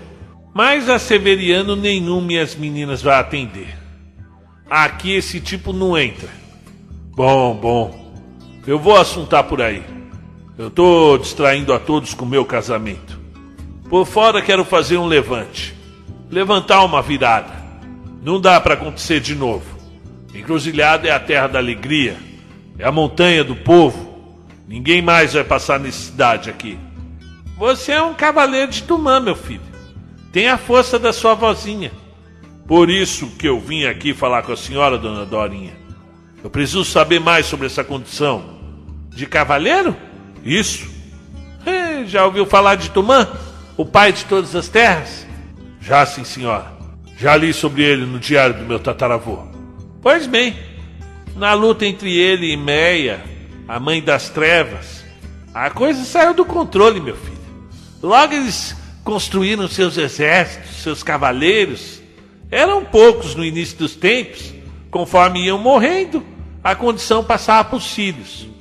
Então, porque meu pai não é um cavaleiro? Questionou Emiliano João. Pode ter certeza que seu pai é cavaleiro, sim. Existem muitos tipos de cavaleiros de Tumã. E infelizmente alguns usam seus poderes por mal. Eu nunca percebi o menor poder em meu pai. E como você acha que ele consegue convencer e dominar tantos adversários? Ele é um cavaleiro da água. Isso está na cara dele. E o que o convencimento tem a ver com a água? Por onde ela quer entrar, meu filho? Dificilmente alguém consegue segurar, suspirou a velha. Está no livro de Tumã. É uma de suas máximas. A água move os cursos, derruba barranco e tem a força mais brava da natureza. Seu pai consegue, com o uso das palavras, ser tão forte quanto um rio furioso querendo entrar numa cidade. Olha, meu filho, eu já sou velha e estou quase cega, mas eu li os ensinamentos em direção diversas ocasiões da minha vida. Se ninguém parar seu Severino, ele chega à presidência desse país e há de querer arrumar peleja com os povos vizinhos. Pode escrever. É, eu sei, comentou Emiliano. Mas me diga, dona Dorinha, a senhora me falou de Tonho Tereso, dele ter o poder da cura, do meu pai a água. E o que quer dizer isso? São ordens, meu filho. Você precisa encontrar a sua. E quantas são? Eu não sei. Eu conheço algumas apenas. A sua avó era da Ordem do Fogo. Eu acho que você também é. O pai dela, Guaraci, era do saber. O nosso pai, o antigo escravo fugido, o nosso São Tereso, era cavaleiro da cura. Tonho Tereso era cavaleiro da Ordem da Cura também. Viste como foi quase impossível derrubar ele? Por acaso já ouviste falar do Homem da Meia-Noite? É claro, é a lenda. Pois bem, há quem diga que ele ande por aí dessas montanhas. E se isso for verdade, bem, desde que eu era pequenininha já ouvia falar dele. Ele deve ter no mínimo uns 140 anos. Logo só há uma resposta para o mistério: que esse sujeito é um cavaleiro. E se for cavaleiro mesmo, é cavaleiro de diamante, o elemento mais duradouro, mais longevo da Terra. Eu nem sei direito quem eu sou de verdade, confessou o rapaz. Vivi uma infância cheia de medos, de angústias, confusões. Cresci apaixonado por uma mulher que nem tá aqui, tá morta. Resolvi viajar, dar no pé, me esconder desse lugar. E você encontrou o que procurava? Bom, Fora algumas brigas em bares, litros e litros de conhaque, amores de poto, não. Não encontrei nada, minha madrinha. Eu estive em muitos lugares sem encontrar o meu destino, sem saber direito quem eu sou. Quem sabe? Seu destino vai te buscar aqui mesmo na montanha, meu filho? Eu espero, minha velha. Eu espero. De volta à praça principal, esteve com Gastão Vieira. Encontrou-o sentado num banco observando o jardim e mexendo e remexendo no seu velho terço de madeira. Olhava com olhares melancólicos para o solar ponceado. Fala, meu amigo. Tá se sentindo bem? Indagou Emiliano de forma bem-humorada. É claro, meu camarada. Apenas um apertozinho no coração. E o que há de errado? É nada, nada, disse Gastão, olhando para as flores, as flores coloridas no jardim. Apenas um sentimentozinho de vazio uma tristeza? Ora, se abre para mim? Pode falar? Ah, não é tão fácil assim, vacilou o colega. Você não seria a pessoa mais adequada para eu me abrir? Eu não quero que pense mal de mim. E por quê? Por que não seria? Estranhou Emiliano. Sempre fomos amigos, tão íntimos. É, Veja-me. Eu. Eu não sei se eu posso te dizer. É que eu estou gostando de uma pessoa há um tempo e eu acho que eu nunca poderei ter a mulher que eu gosto. E por que não?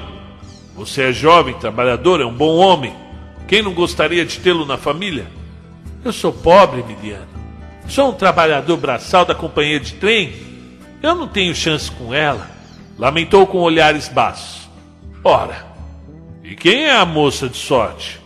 E, veja, Emiliano, eu não quero lhe faltar com respeito, mas é da sua irmã que eu nutro os mais puros sentimentos. Da Monique? Não, Emi. É da menina, a Juliana. Só então Ponciato percebeu que sua irmã crescera. Era mulher. E por uma incrível coincidência, ela deixava os umbrais do solar, Ponciato, para descer a praça a caminho de sua amiga, Soledade, que estudara com ela na primeira escola antes do seminário. Estava linda com o seu simples vestido amarelo. Iluminava toda a cidade. Não era de se estranhar que seu amigo caíra de amores pela jovem. Finalmente deu um sorriso, tocou no ombro de Gastão e disse: Tem meu consentimento, meu velho. Se ela assim o quiser, terá meu apoio. E quanto ao coronel Severino, ele nunca aceitaria. Aquele sujeito pode deixar comigo. Ele é afeito a uma boa aposta. Eu vou bolar uma maneira de você ganhar a mão da menina pela honra. Pode contar. Do outro lado da praça, a dupla de amigos de infância era observada pela janela da mansão Cátria. Era Maria Belina. Ela não era boba. Sabia que Emiliano estava no momento de fragilidade após ter se sentido culpado pelas mortes da praça. Ela não podia perder essa oportunidade de fisgá-lo antes que a sanidade do amado voltasse a estampar sua testa. Entretanto, a presença dos amigos ali dissuadia da ideia do casamento poderia colocar seus objetivos em dúvida. Emiliano João não deveria conversar tanto com os amigos. Estes tentariam a todo custo prejudicá-la. Era melhor tirar Gastão e Pierre do caminho por uns dias. Já previra o discurso de Pierre Perrault diante da notícia de casamento de Emiliano. O próprio noivo a confidenciara que seu melhor amigo não aprovara a ideia. De certo estivesse com inveja do casal.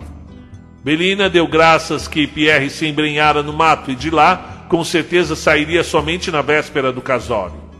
Mandara um de seus funcionários assuntar para onde estava o amigo de seu noivo indo quando ele e a visitante sumiram nas trilhas da montanha. Já em relação a Gastão Vieira, um pobre coitado, teria que tomar uma atitude mais severa. Pensou a princípio que o ideal seria imobilizá-lo por uns dias.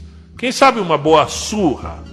Mas preveniu-se de que o marido poderia estranhar e tentar uma investigação.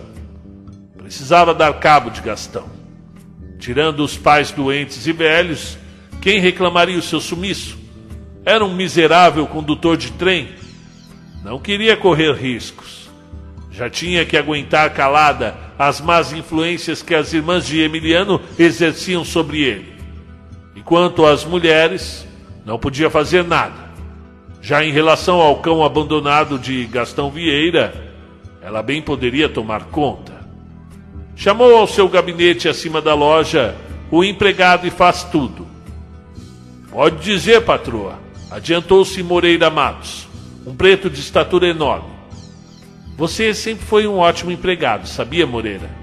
Muito agradecido pelo comentário, dona Maria Belina. Eu fico honrado de servir essa família. Eu espero que sim. Espero que sim. Repetia a moça com uma caneta na mão. Você trabalha com a gente há quanto tempo? Nove anos, patroa, disse o empregado tímido. E durante todos esses anos eu percebi seus olhares seus olhares para mim, disse sem rodeios Belina. O homem ficou pálido, não sabia para onde olhar. Um buraco se fez no seu chão e ali desejou sumir da terra. Era apaixonado por Maria Belina desde que a menina entrou na mocidade. Ele também era um garoto, então dedicou sua juventude a idolatrar a filha do patrão. E ela sabia disso. Sua astúcia guardava o amor contido de seu empregado para uma ocasião propícia. Indicou a passagem para o homem e foram terminar a conversa no quintal da grande casa dos Cátria.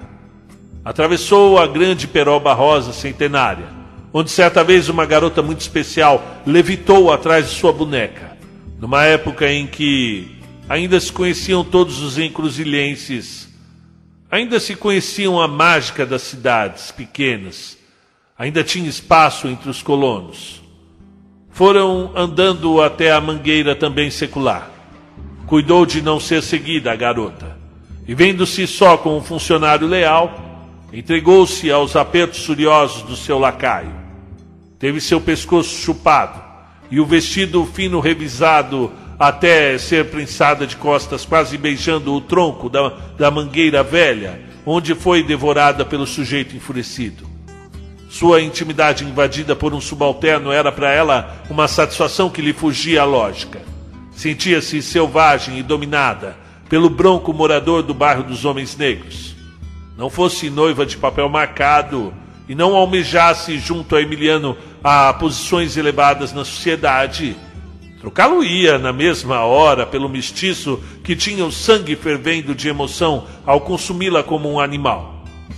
Refeitos da grande volúpia alucinante, Maria Belina Catre arrumou novamente suas vestes e vinha deixando o pomar junto ao cúmplice quando deu com um gigante parado no meio da grama, a olhá-la severamente. Era Léo Cátria. Conta um conto apresenta de Marcelo Fávaro. A Encruzilhada das Almas. Segunda temporada. No último capítulo, Maria Belina Cátria fora surpreendida por seu irmão que voltava de viagem, Léo Cátria, quando estava em um momento de extrema intimidade com o seu empregado, a quem ela queria muitos favores, Moreira Matos. Fique agora com o capítulo 35. Moreira Matos teve um sobressalto e tão logo pulou o cercado, que dava para um matagal sem fim, sumindo na relva. Maria Belina ficou estancada, branca como a lua, morta de face. Léo parecia estar ali tempo suficiente para testemunhar o pecado da irmã. Olhou para ela demoradamente. Lançou suas malas ao chão e finalmente disse palavra. Não tinha ninguém em casa. Achei que estivessem aqui no fundo. Léo, me perdoa, balbuciou a garota olhando para o irmão, que apesar de ter nascido um ano antes apenas, agora já se mostrava um homem de meia idade, como seu pai Cipriano. O lapso temporal que paralisou a encruzilhada das almas por 20 anos deixara ele de fora e quando tudo voltou ao normal, Léo tinha envelhecido as duas décadas junto com o restante do mundo, enquanto na montanha passara-se apenas dois dias. Agora, como uma filha indigna, Belina baixava a cabeça para ouvir a repreensão do irmão experiente. Mas Leocátria não tinha a intenção de humilhar a garota com lições de moral. Apenas olhou firme para ela e perguntou: Você o ama? A quem? Ficou confusa a irmã. Ao negro. Você o ama? A menina baixou os olhos novamente. Ah, quem queria enganar? Agora finalmente consumira o fato carnal agarrado à árvore. Finalmente percebia que sua chama acendia quando o homem chegava pela manhã para carregar os sacos com grãos para a calçada. Belina fervia de desejos ao vê-lo baixar as peças e peças de boi do caminhão. Entretanto, precisava com toda a sua força ter um casamento proveitoso. Não iria, por hipótese nenhuma, deixar de oferecer às suas primas um espetáculo gigantesco de seu matrimônio suntuoso. O amor poderia esperar. Sua maior necessidade era de se ver livre daquele peso da solteirice. Não ficaria para titia nem daria o desgosto ao pai de casar-se com um carregador um homem simples, quando bem poderia ser a nora do senador da República, olhou novamente para o Léo e concluiu: Não, meu irmão, não o amo. Cometi um erro, confesso, mas meu amor eterno é e será de Emiliano João Ponciato. Disse isso e correu para o seu quarto. Mais tarde, ainda naquela noite, conversou com Moreira Matos na curva do Costa local ermo que servia de encontro para os dois, refeitos do susto. Explicou-lhe sua missão. Ah, aquele sonso do Gastão Vieira, que, que mora na descida do Alentério. Conheço, patroa. Que tem ele? O Gastão fica até tarde no bar do Místicos, de conversa com os funcionários da ferroviária. E por lá chega às seis e meia da tarde, logo depois da Ave Maria. E sai só depois das dez da noite, a não ser nas sextas-feiras, quando tem folga no sábado. Nesses dias ele se prolonga, numa roda de dominó, até depois da meia-noite. Depois da meia-noite, ia repetindo Moreira com muita atenção. E escute bem, olhe bem para mim. Esse rapaz quer estragar minha vida. Eu preciso dar um jeito nele. Um jeito? Isso. Sei lá. Você pode segui-lo à noite, bater nele com uma enxada ou empurrá-lo do barranco. Dona, eu nunca fiz isso para ninguém, não. Eu nunca machuquei nem criação. Eu não sei se consigo. Vai conseguir sim. Por acaso não me ama? Não quer ficar comigo? Quero sim, senhora. Então, não precisa matar o coitado. Apenas deixa ele machucado bastante para sumir por uns tempos. Pelo menos até o Natal. Tá bom, patroa. Eu vou ver o que eu consigo fazer. Não, não. Respondeu com sua veia da testa saliente. Você vai me prometer que vai conseguir. Eu prometo, senhora. Toma, leva essa máscara. Ninguém pode te ver, nem ele mesmo. Entendeu direito? Sim, patroa. Eu vou fazer o que a senhora pediu. Moreira daria vida por sua amada Maria Belina. Amava o seu cheiro, suas roupas e seu toque de mão. Crescera com esse amor. Vivera para esse amor.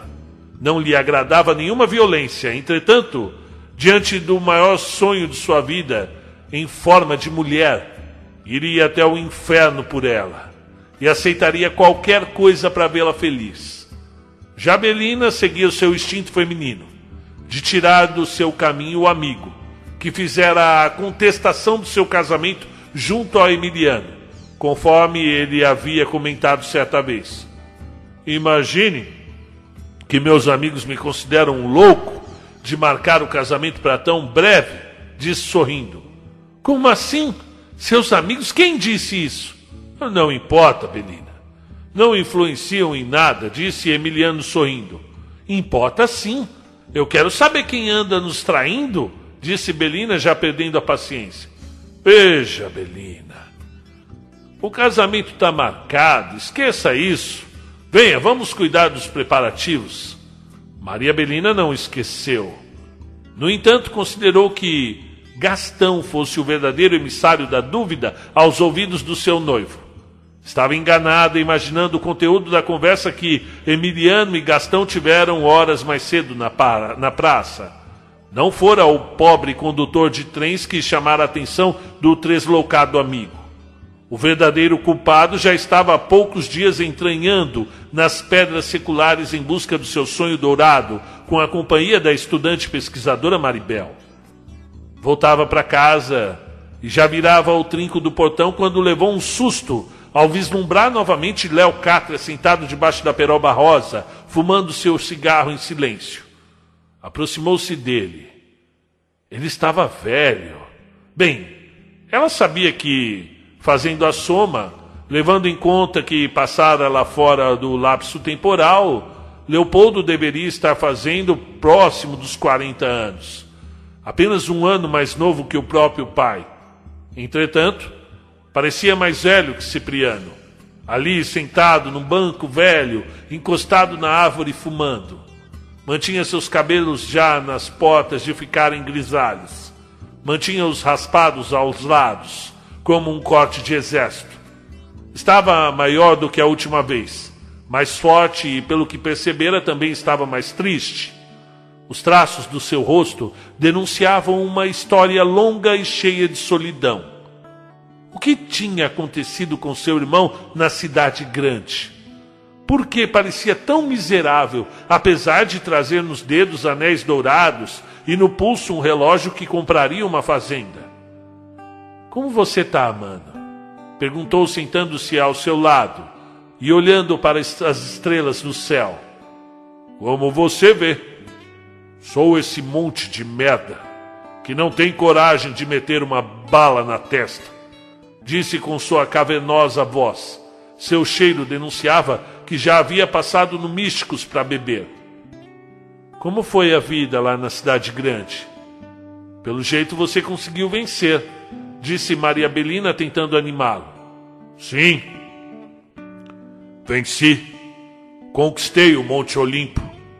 Sou um miserável que consegue tudo o que o dinheiro pode comprar. Tenho força, fama, dinheiro, mulheres. Tem como ser mais miserável que isso? Eu li num jornal que você passou um tempo lutando boxe. Pelo jeito ganhou alguns títulos, comemorou a irmã. Foram bons tempos. Eu ainda não tinha 30 anos. A encruzilhada das almas estava submersa nas barreiras do espaço-tempo. Eu precisava me sustentar. Comecei a fazer lutas clandestinas em Santos. Logo lutava no melhor ginásio de São Paulo. Eu vi também que se tornou um apresentador de TV. Logo você, Léo, um repórter. Isso é demais, eu estou orgulhosa. Outro dia estava em Cruzeiro e vi seu programa de reportagens na TV do mercado. Todo mundo te conhecia. Como mesmo te chamavam? O homem do. do terno vermelho. É como me chamam lá na terra de bandidos e drogados. Se eu pudesse sumir e nunca mais aparecer. E por que você não faz isso? perguntou Belina. Todos aqui te amam. A mamãe ia ficar maravilhada em ter você de volta. Seu quarto está lá do mesmo jeito que você deixou. Um quarto de adolescente, respondeu seco o homem descomunal. Sim, mas sei lá, poderíamos reformar. E outra, você, você sabe quem ficaria maravilhada com sua volta. Ela é uma criança, respondeu Léo Cáter com mágoa na voz. Claro que não, Léo. Monique já deve ter mais de 20 anos, é uma mulher. Você precisa vê-la. Não tem cabimento, Belina. Um velho de 40 anos com uma menina. Esqueça isso, seu bobo. Vocês nasceram no mesmo ano. Ah, Monique é mais velha que você. Que bobagem é essa de idade? E ó, eu posso te afirmar com autoridade. Essa moça é louca por você. Nunca vi ela namorando com ninguém confidenciou Maria Belina segurando sua mão enorme. Escuta, Léo, vem ficar com a gente. Esquece toda aquela sujeira de São Paulo. Aqui você estaria livre às cinco da tarde. Poderia fazer trilhas nas montanhas, pular na cachoeira, viver o ar puro. Você pode ter uma família aqui, casar, ter filhos. Eu já tenho uma família, grunhiu levantando-se. Vou dar uma volta. A noite continuava quente e a lua cheia se mostrou bela e companheira. Leocátria resolveu andar um pouco, ir até o farol do Mirante, seu local preferido na sua velha cidade natal. Subiu as vielas com seu passo pesado. Os anos tinham sido de solidão e dor, e voltar à encruzilhada não ajudava muito. Viera porque fora convocado ao casamento da irmã mas já se arrependera de ter viajado de volta quando a viu sendo possuída por seu amante como uma égua no cio. Atingiu o cume da montanha quando teve de estancar seus passos, pois Monique o esperava, em pé, de frente para ele. Fiquei sabendo que estava na cidade. E ela estava linda, com um vestido vermelho sangue, uma rosa igualmente tinta presa em seu cabelo e um olhar de mulher que Léo nunca tinha visto antes. Saíra da cidade quando Monique tinha 15 e ele 14. Voltou 20 anos depois, já com 35. E Monique.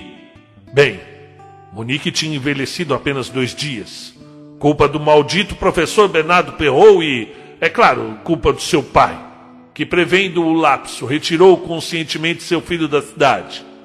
Agora, cansado dos golpes que tomara dentro e fora do ringue, Leopoldo Cátria sentia-se de novo com 15 anos, de frente à linda pele morena de Monique Ponciato.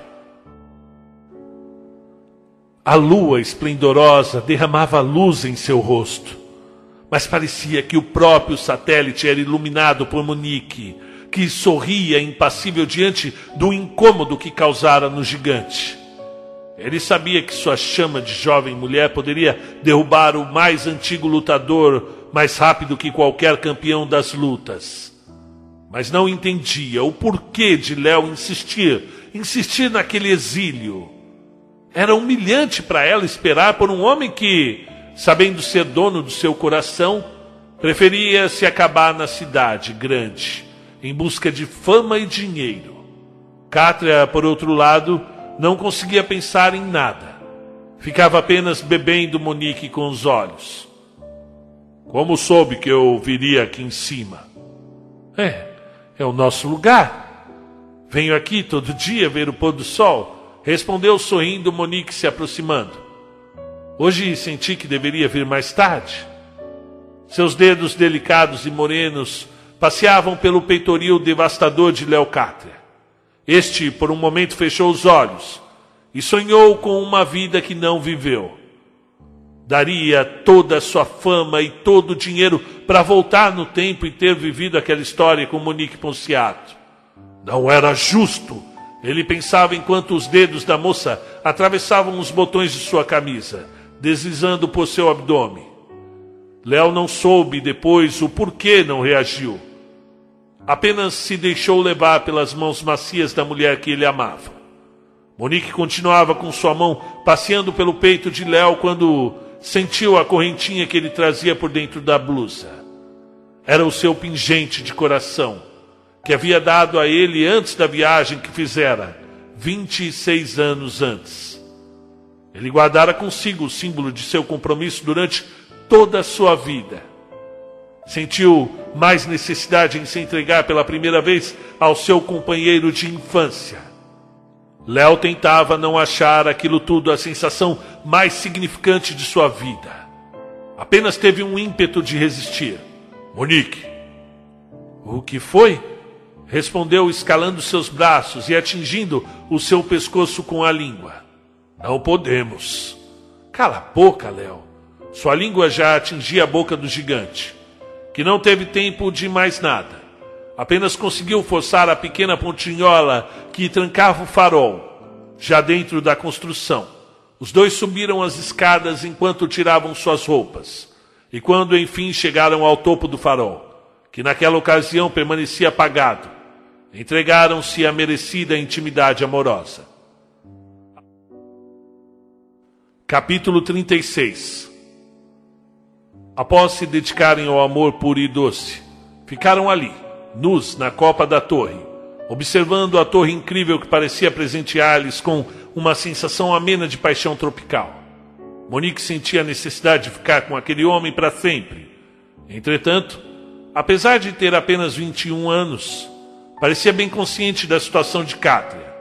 Se ele não viera de imediato para sua cidade natal, quando encruzilhada voltou para o mapa ao fim do lapso temporal, era sinal de que, nos 20 anos que ficara fora, certamente deveria ter pessoas que lhe impediam sua volta.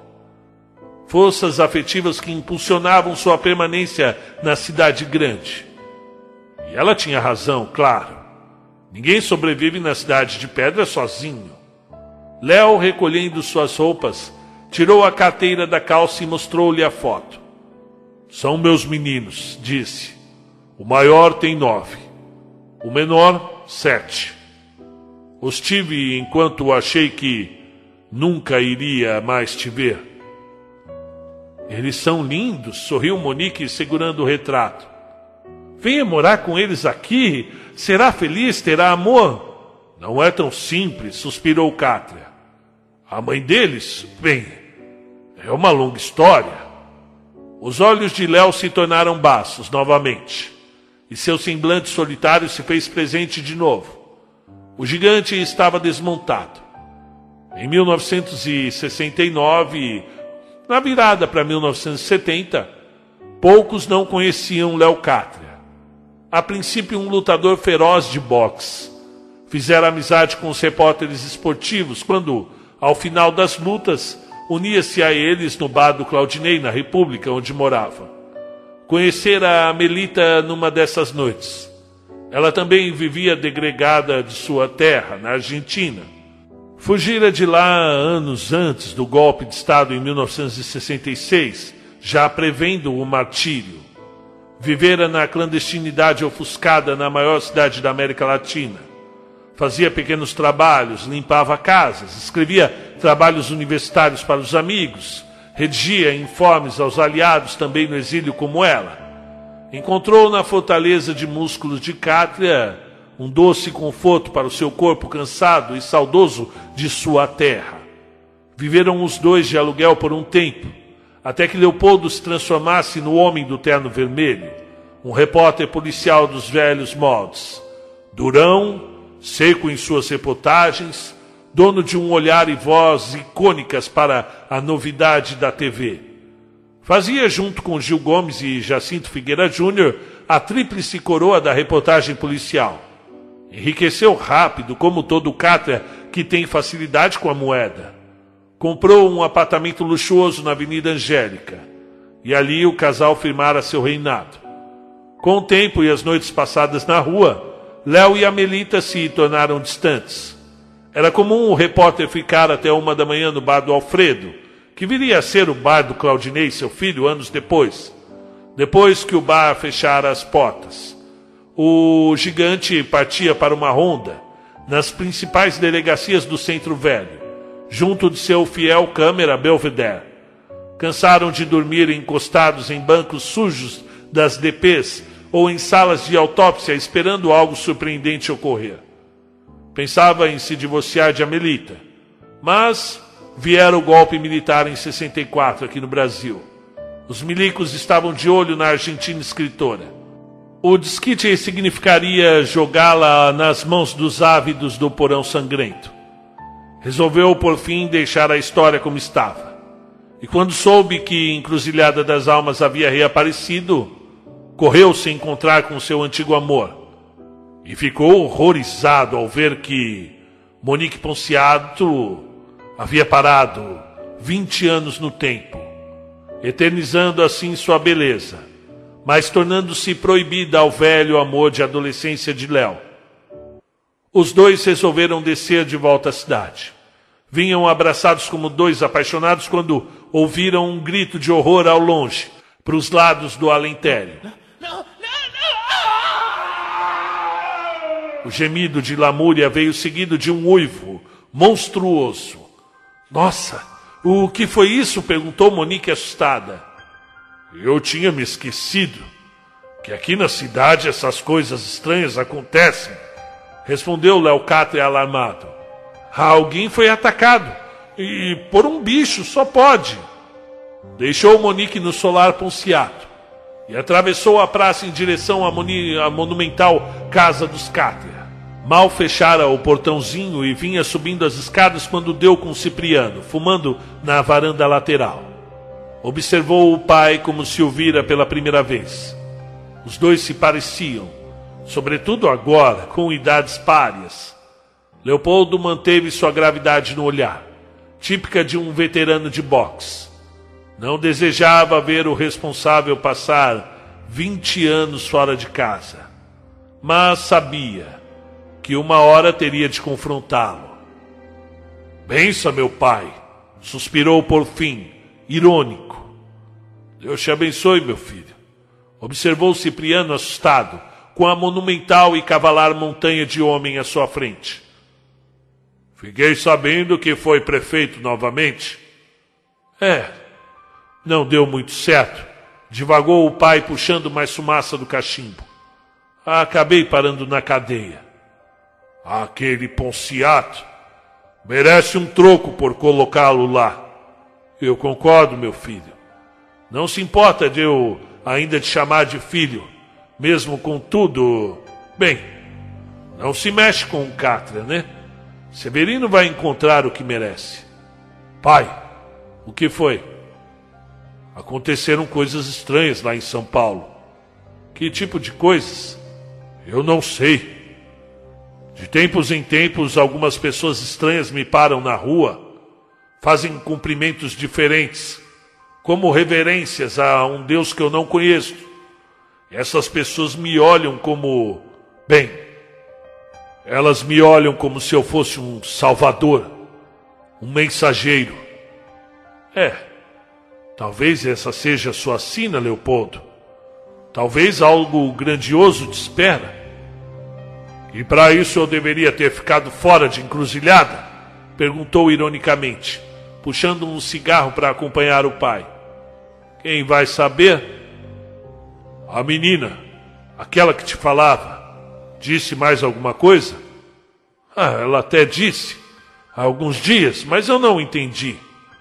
Eu não soube do que se tratava. Ela, sei lá, Léo. Ela reveza momentos de lucidez com outros de fantasia. É difícil saber quando ela fala a verdade. E o que ela disse? É, certa noite, eu ainda estava na prisão. Estava com muito frio e estava sozinho. Maldito Ponciato. Deixou-me sem um casaco sequer. Ela apareceu para mim num sonho estava em cima de uma árvore com sua boneca. Ela disse que você. Ela disse que você é um cavaleiro, igual o irmão dela.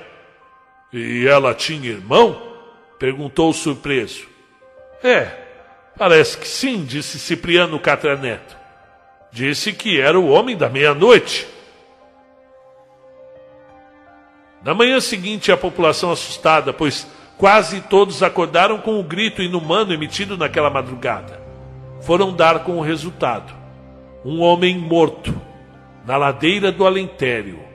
Tinha sinais de luta e estava armado com faca. Duas mordidas profundas foram relatadas no Encruzilhense e no Diário da Montanha. Uma no abdômen, causado grandes, causando grande estrago, e outra dilacerando seu pescoço. Logo chegaram os primeiros conhecidos. Aquele pobre coitado era o Moreira Matos, carregador do mercado Cátria. Leopoldo desceu para ver o corpo. Seu instinto investigativo estava tocando como uma sirene de viatura. Sentiu o cheiro de uma trama suja no ar. Olhou, pensou, ficou em silêncio.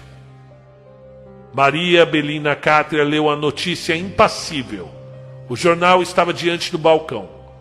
O pai atendia um senhor logo à sua frente.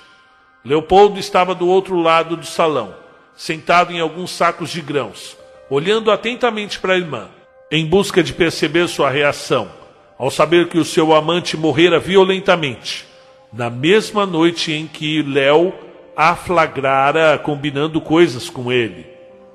Não diria nada a ela nem a ninguém Melhor seria era ficar em silêncio e continuar sua visita sem chamar atenção. Dentro de poucos dias dar-se-ia o casamento e ele poderia enfim dar adeus à montanha novamente. O prefeito interino Tenório Bicho Preso foi estar com o defunto. Olhou para as feridas, franziu a testa e apenas comentou: É igual às mordidas que matou os bichos da fazenda decretou uma busca pela abominação que andava a atacar os moradores e animais. Somente no domingo, Gastão Vieira apareceu na praça, muito assustado com as notícias. Procurou Emiliano, que veio estar com ele no Místicos para almoçar. Você viu a fera que anda por aí? Qual o que? respondeu Ponciato, pegando uma porção de ovos de codorna em conserva. Vais ter medo de um lobo ou coisa do tipo? E você mudou mesmo, hein, Emiliano? Antes não podia nem ver bicho que saía correndo para casa. As coisas mudam sempre.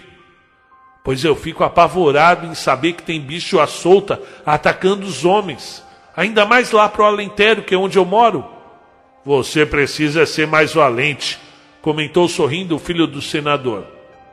Bicho preso havia acabado de entrar no estabelecimento Enquanto Emiliano João Ponciato continuou sua conversa sem dar conta que o prefeito estava logo atrás dele. Vamos fazer um trato, Gastão? Pois eu lanço um desafio, disse ele elevando a voz. Se Vossa Senhoria ou qualquer outra tiver coragem de pegar o bicho, esse que está atacando o povo, eu dou a mão da minha irmã mais nova em casamento, como era antigamente. Antes que Gastão Vieira pudesse esboçar reação, Tenório, bicho preso, largou o copo com pinga em cima do balcão e tocou a mão de Emiliano firmemente. Fechado, patrãozinho.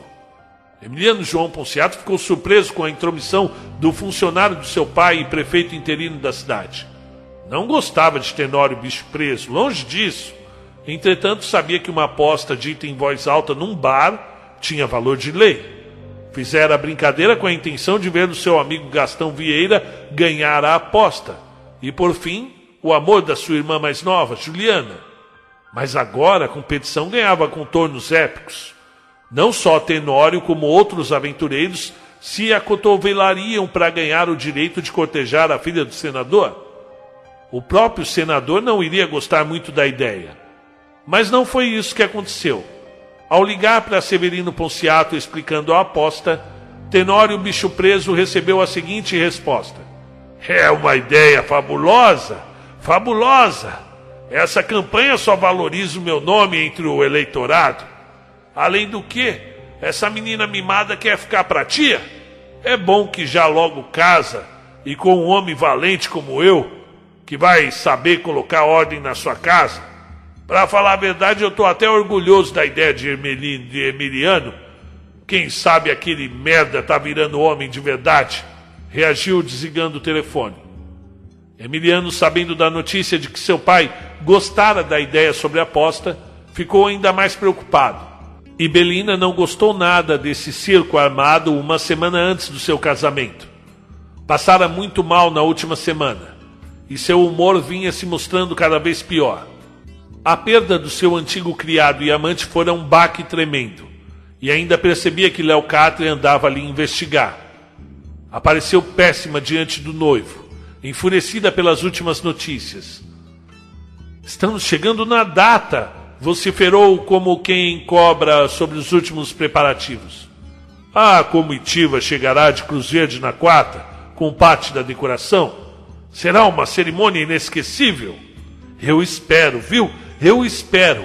Meus familiares não, não querem nada menos do que isso. Emiliano João deixou a noiva a cuidar de seus afazeres na loja e foi estar com Monique, sua irmã, que tomara a frente da fazenda Ponciato, quando o pai abandonou tudo para viver sua glória em Brasília. Encontrou-a no escritório da fazenda, calculando a produção de leite.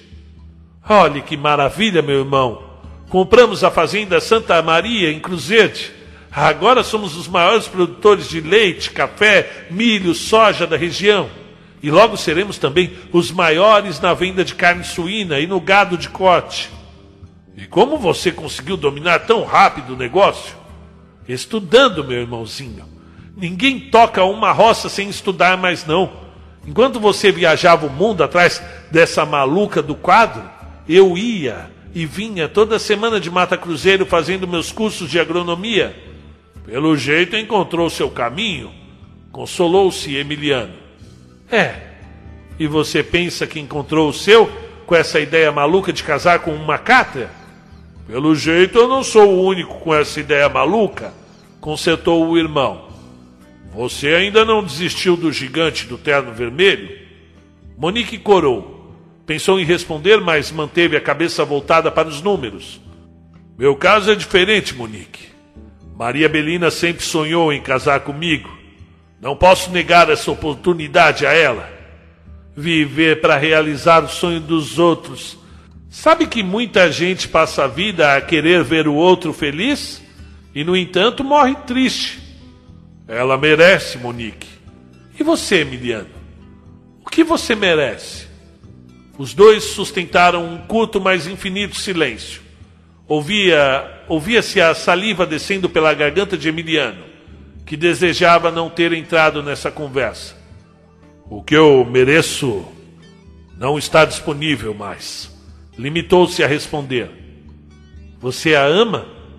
Não se trata disso, minha irmã. A vida não é tão simples a ponto da gente casar com quem ama. Belina é disposta, isso é amor. Está perdido, mano velho. não sabe o que a vida espera de você. Vai aceitar como cônjuge uma desesperada para se ver livre da obrigação de amar de verdade? Quer terminar como papai e mamãe? Dois estranhos que se culpam pela própria falta de coragem de viver um amor verdadeiro? Emiliano continuava triste quando deixou a fazenda a cavalo, rumo à sua madrinha de coração, Dona Dorinha. Apiou em frente às meninas.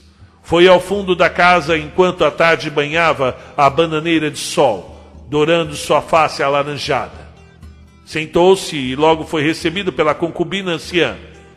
Esta veio arrastando as chinelas e sorrindo, já com poucos dentes na boca. Puxou um banquinho e pôs-se a pensar. Emiliano, percebendo o silêncio da velha, puxou um assunto. O que há de bom, madrinha? Eu sonhei com você, menino. Com um cavaleiro de Tumã. E de que adianta ser cavaleiro? Sequer conheço minha ordem de ação. Nem pude salvar meu povo. Mas vai salvar seu amor, respondeu a velha. E como sabe? Eu vi no sonho. Você virava a luz, como os outros que vieram antes de você. E por Tumã irá salvar a sua moça, a mulher do momento mais importante da sua existência. Eu fico feliz de ouvir isso, madrinha, mas não entendo. Voltou para o centro da cidade a resolver as últimas pendências em relação à casa que iria morar com Maria Belina. Era uma moradia bela, que ficava do outro lado da escola municipal Célia Ponciato. Estava na família Ponciato desde a fundação. Pertencera em outros séculos a um homem chamado Guaraci. Parte dela fora reformada e transformada na própria escola, e o restante ganhou um novo terreno para o lado norte, subindo a Rua do Farol mas ainda na praça principal, dando sua frente para a lateral da igreja, antes da prefeitura. Era um sobradão enorme, com varanda espaçosa com vista para o pôr do sol. Uma sala com móveis coloniais esculpidos pelos melhores artistas. Quartos grandes com piso em peroba. Camas talhadas e quadros belos. Emiliano João Ponciato cuidou de fazer um escritório ao seu modo, com livros clássicos e diversos discos ao canto, jazia o seu oratório com quadro de Mariana.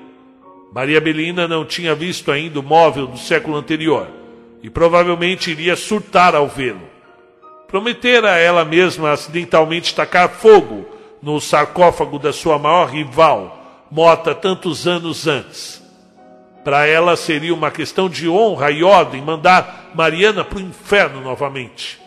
Mas Emiliano sabia disso e mantinha seu escritório fechado e trancado.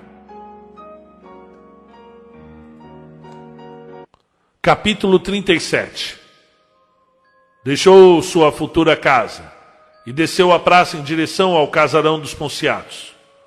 Vinha sendo observado por um sujeito forte e muito pálido de chapéu com abas longas, e seu próprio companheiro, um homem pequeno de cavanhaque muito negro. Eram Vladimir Draco e o seu criado Aragão. Os dois passavam muitas tardes conversando, sentados às cadeiras da sorveteria Brisa da Colina, do simpático Felisberto Pessoa. Os dois já estavam morando no antigo castelo de Edgar von Pim há pelo menos um ano e não viam nenhuma solução para os seus problemas. Já faz um ano, patrão. E o que quer que eu faça? Não acha melhor ligar para o Alfa pedindo alguma orientação? Eu já liguei, Aragão. A ordem é uma só: esperar. Estranho, patrão. Mandaram a gente para cá, compramos o castelo, ficaram de dar os próximos passos e. nada. Tenha calma, rapaz. Pagam nossos sorvetes e com o restante dos gastos todos daquele castelo. Estou aproveitando esse tempo para descansar. Pode estar certo. Quando o trabalho começar, você terá saudade desse ano de calmaria que tivemos. E como saber se não nos falaram nada sobre o que viemos fazer aqui nessa cidade no fim do mundo? Disse o criado impaciente. Também não sei o que viemos fazer aqui. Continuou Vladimir terminando seu sorvete de limão e já pedindo outro. Mas desconfio que seja algo hediondo. Ficaram ainda observando Emiliano João Ponciato entrar em sua casa. Aragão, o anão grande, perguntou ao senhor Vladimir: E o filho do deputado? Poderíamos negociar com ele. Não há o que negociar, continuou Draco. E esse rapaz aí é um cavaleiro de Tumã. E como o senhor sabe disso? Essas coisas se aprendem, justificou o homem. São pequenos detalhes que fogem à percepção humana comum. Essas nuances vão aparecendo desde a forma de andar, de mexer os braços, o cheiro da pessoa e até as pessoas em volta. Perceba, por onde ele anda. O povo, em geral, naturalmente lhe cede espaço. Olha, esse homem é um cavaleiro e a gente não tem nenhum negócio a tratar com essa gente. E por que não quis saber o empregado? Nosso ramo de atuação é estritamente ligado ao real, ao palpável, concreto. Estamos aqui por conta de um empreendimento que envolve capital, muito capital. É tudo que eu sei. O sobrenatural não é da nossa jurisdição. E é bom não chegar perto desse homem. Ele não me parece nem um pouco perigoso, patrão. As aparências enganam muito. Esse rapaz é um ponciato. Ouço falar dessa família desde que eu era um jovem na Romênia. Trataram de terminar seus sorvetes e logo já estavam em cima de seu jipe de volta à trilha da montanha em direção ao castelo. E assim, a rotina da montanha se mantinha tranquila com o povo animado na esperança de ser convidado ao casório do filho do senador, esperando a chegada do próprio Severino Ponciato, ainda amado por uma parcela da população, que era acostumada aos reveses da vida, acreditavam toda a miséria à providência divina, ao invés de responsabilizar o governante pelas angústias da população. No fundo, eles apenas queriam um pouco mais de dignidade, para viverem suas vidas pacatas e simples. A Encruzilhada das Almas, segunda temporada, capítulo 38. O dia amanheceu nublado na sexta-feira, véspera do casamento. Maria Belina Cátria olhava furiosa para o céu escuro que pairava diante da praça. Que inferno! Essa montanha maldita faz o sol mais bonito do mundo. Basta acontecer um casamento importante, o meu casamento, e o tempo vira e o céu desaba. O pai, Cipriano, dormitava no balcão de seu escritório, acima da loja. Ouvia de longe os resmungos de sua filha e novamente fechava os olhos. Errara em sua criação, pensava. Fora um crápula com Leopoldo e passara a mão na cabeça de Maria Belina. Depois da cesta, deitou-se na rede do quintal, com um cigarro de palha dançando no beiço. Leocátria vinha chegando com seus passos pesados e ágeis. Era maior que o pai, quase 20 centímetros. Passava dos dois metros de altura e era largo como um guarda-roupas. Sentou-se ao lado de Cipriano e acendeu um cigarro também. E ficaram olhando para o céu. Por que me amarrou aquela vez na cachoeira? E faz tanto tempo, respondeu o pai. Eu poderia ter morrido. Maria Raquel disse que você não iria morrer, mas iria ser apenas salvo pelo homem que iria te batizar. Eu não entendo. Você não conseguiu sair de lá sozinho, não foi? Agora que o senhor está dizendo. Sim, é claro, eu fui salvo. Acho que era o homem da meia-noite. Então deu tudo certo, suspirou o pai. Quem é ele? O homem da meia-noite? É um dos nossos antepassados, filho do Valentim Cátria. Valentim não teve apenas um filho homem? O tataravô Cipriano I? Dizem que houve um filho antes. Chegou com a família aqui na cidade. Chamava-se Pedro, Pedro Paulo Cátria. Foi morar nas montanhas ainda criança. Se for contar todo esse tempo, ele deve ter uns 130 anos, surpreendeu-se Leocátria. De fato, Maria Raquel, nas suas visitas espirituais que fez a mim, disse que, bem, que você precisava passar pela quase morte debaixo d'água.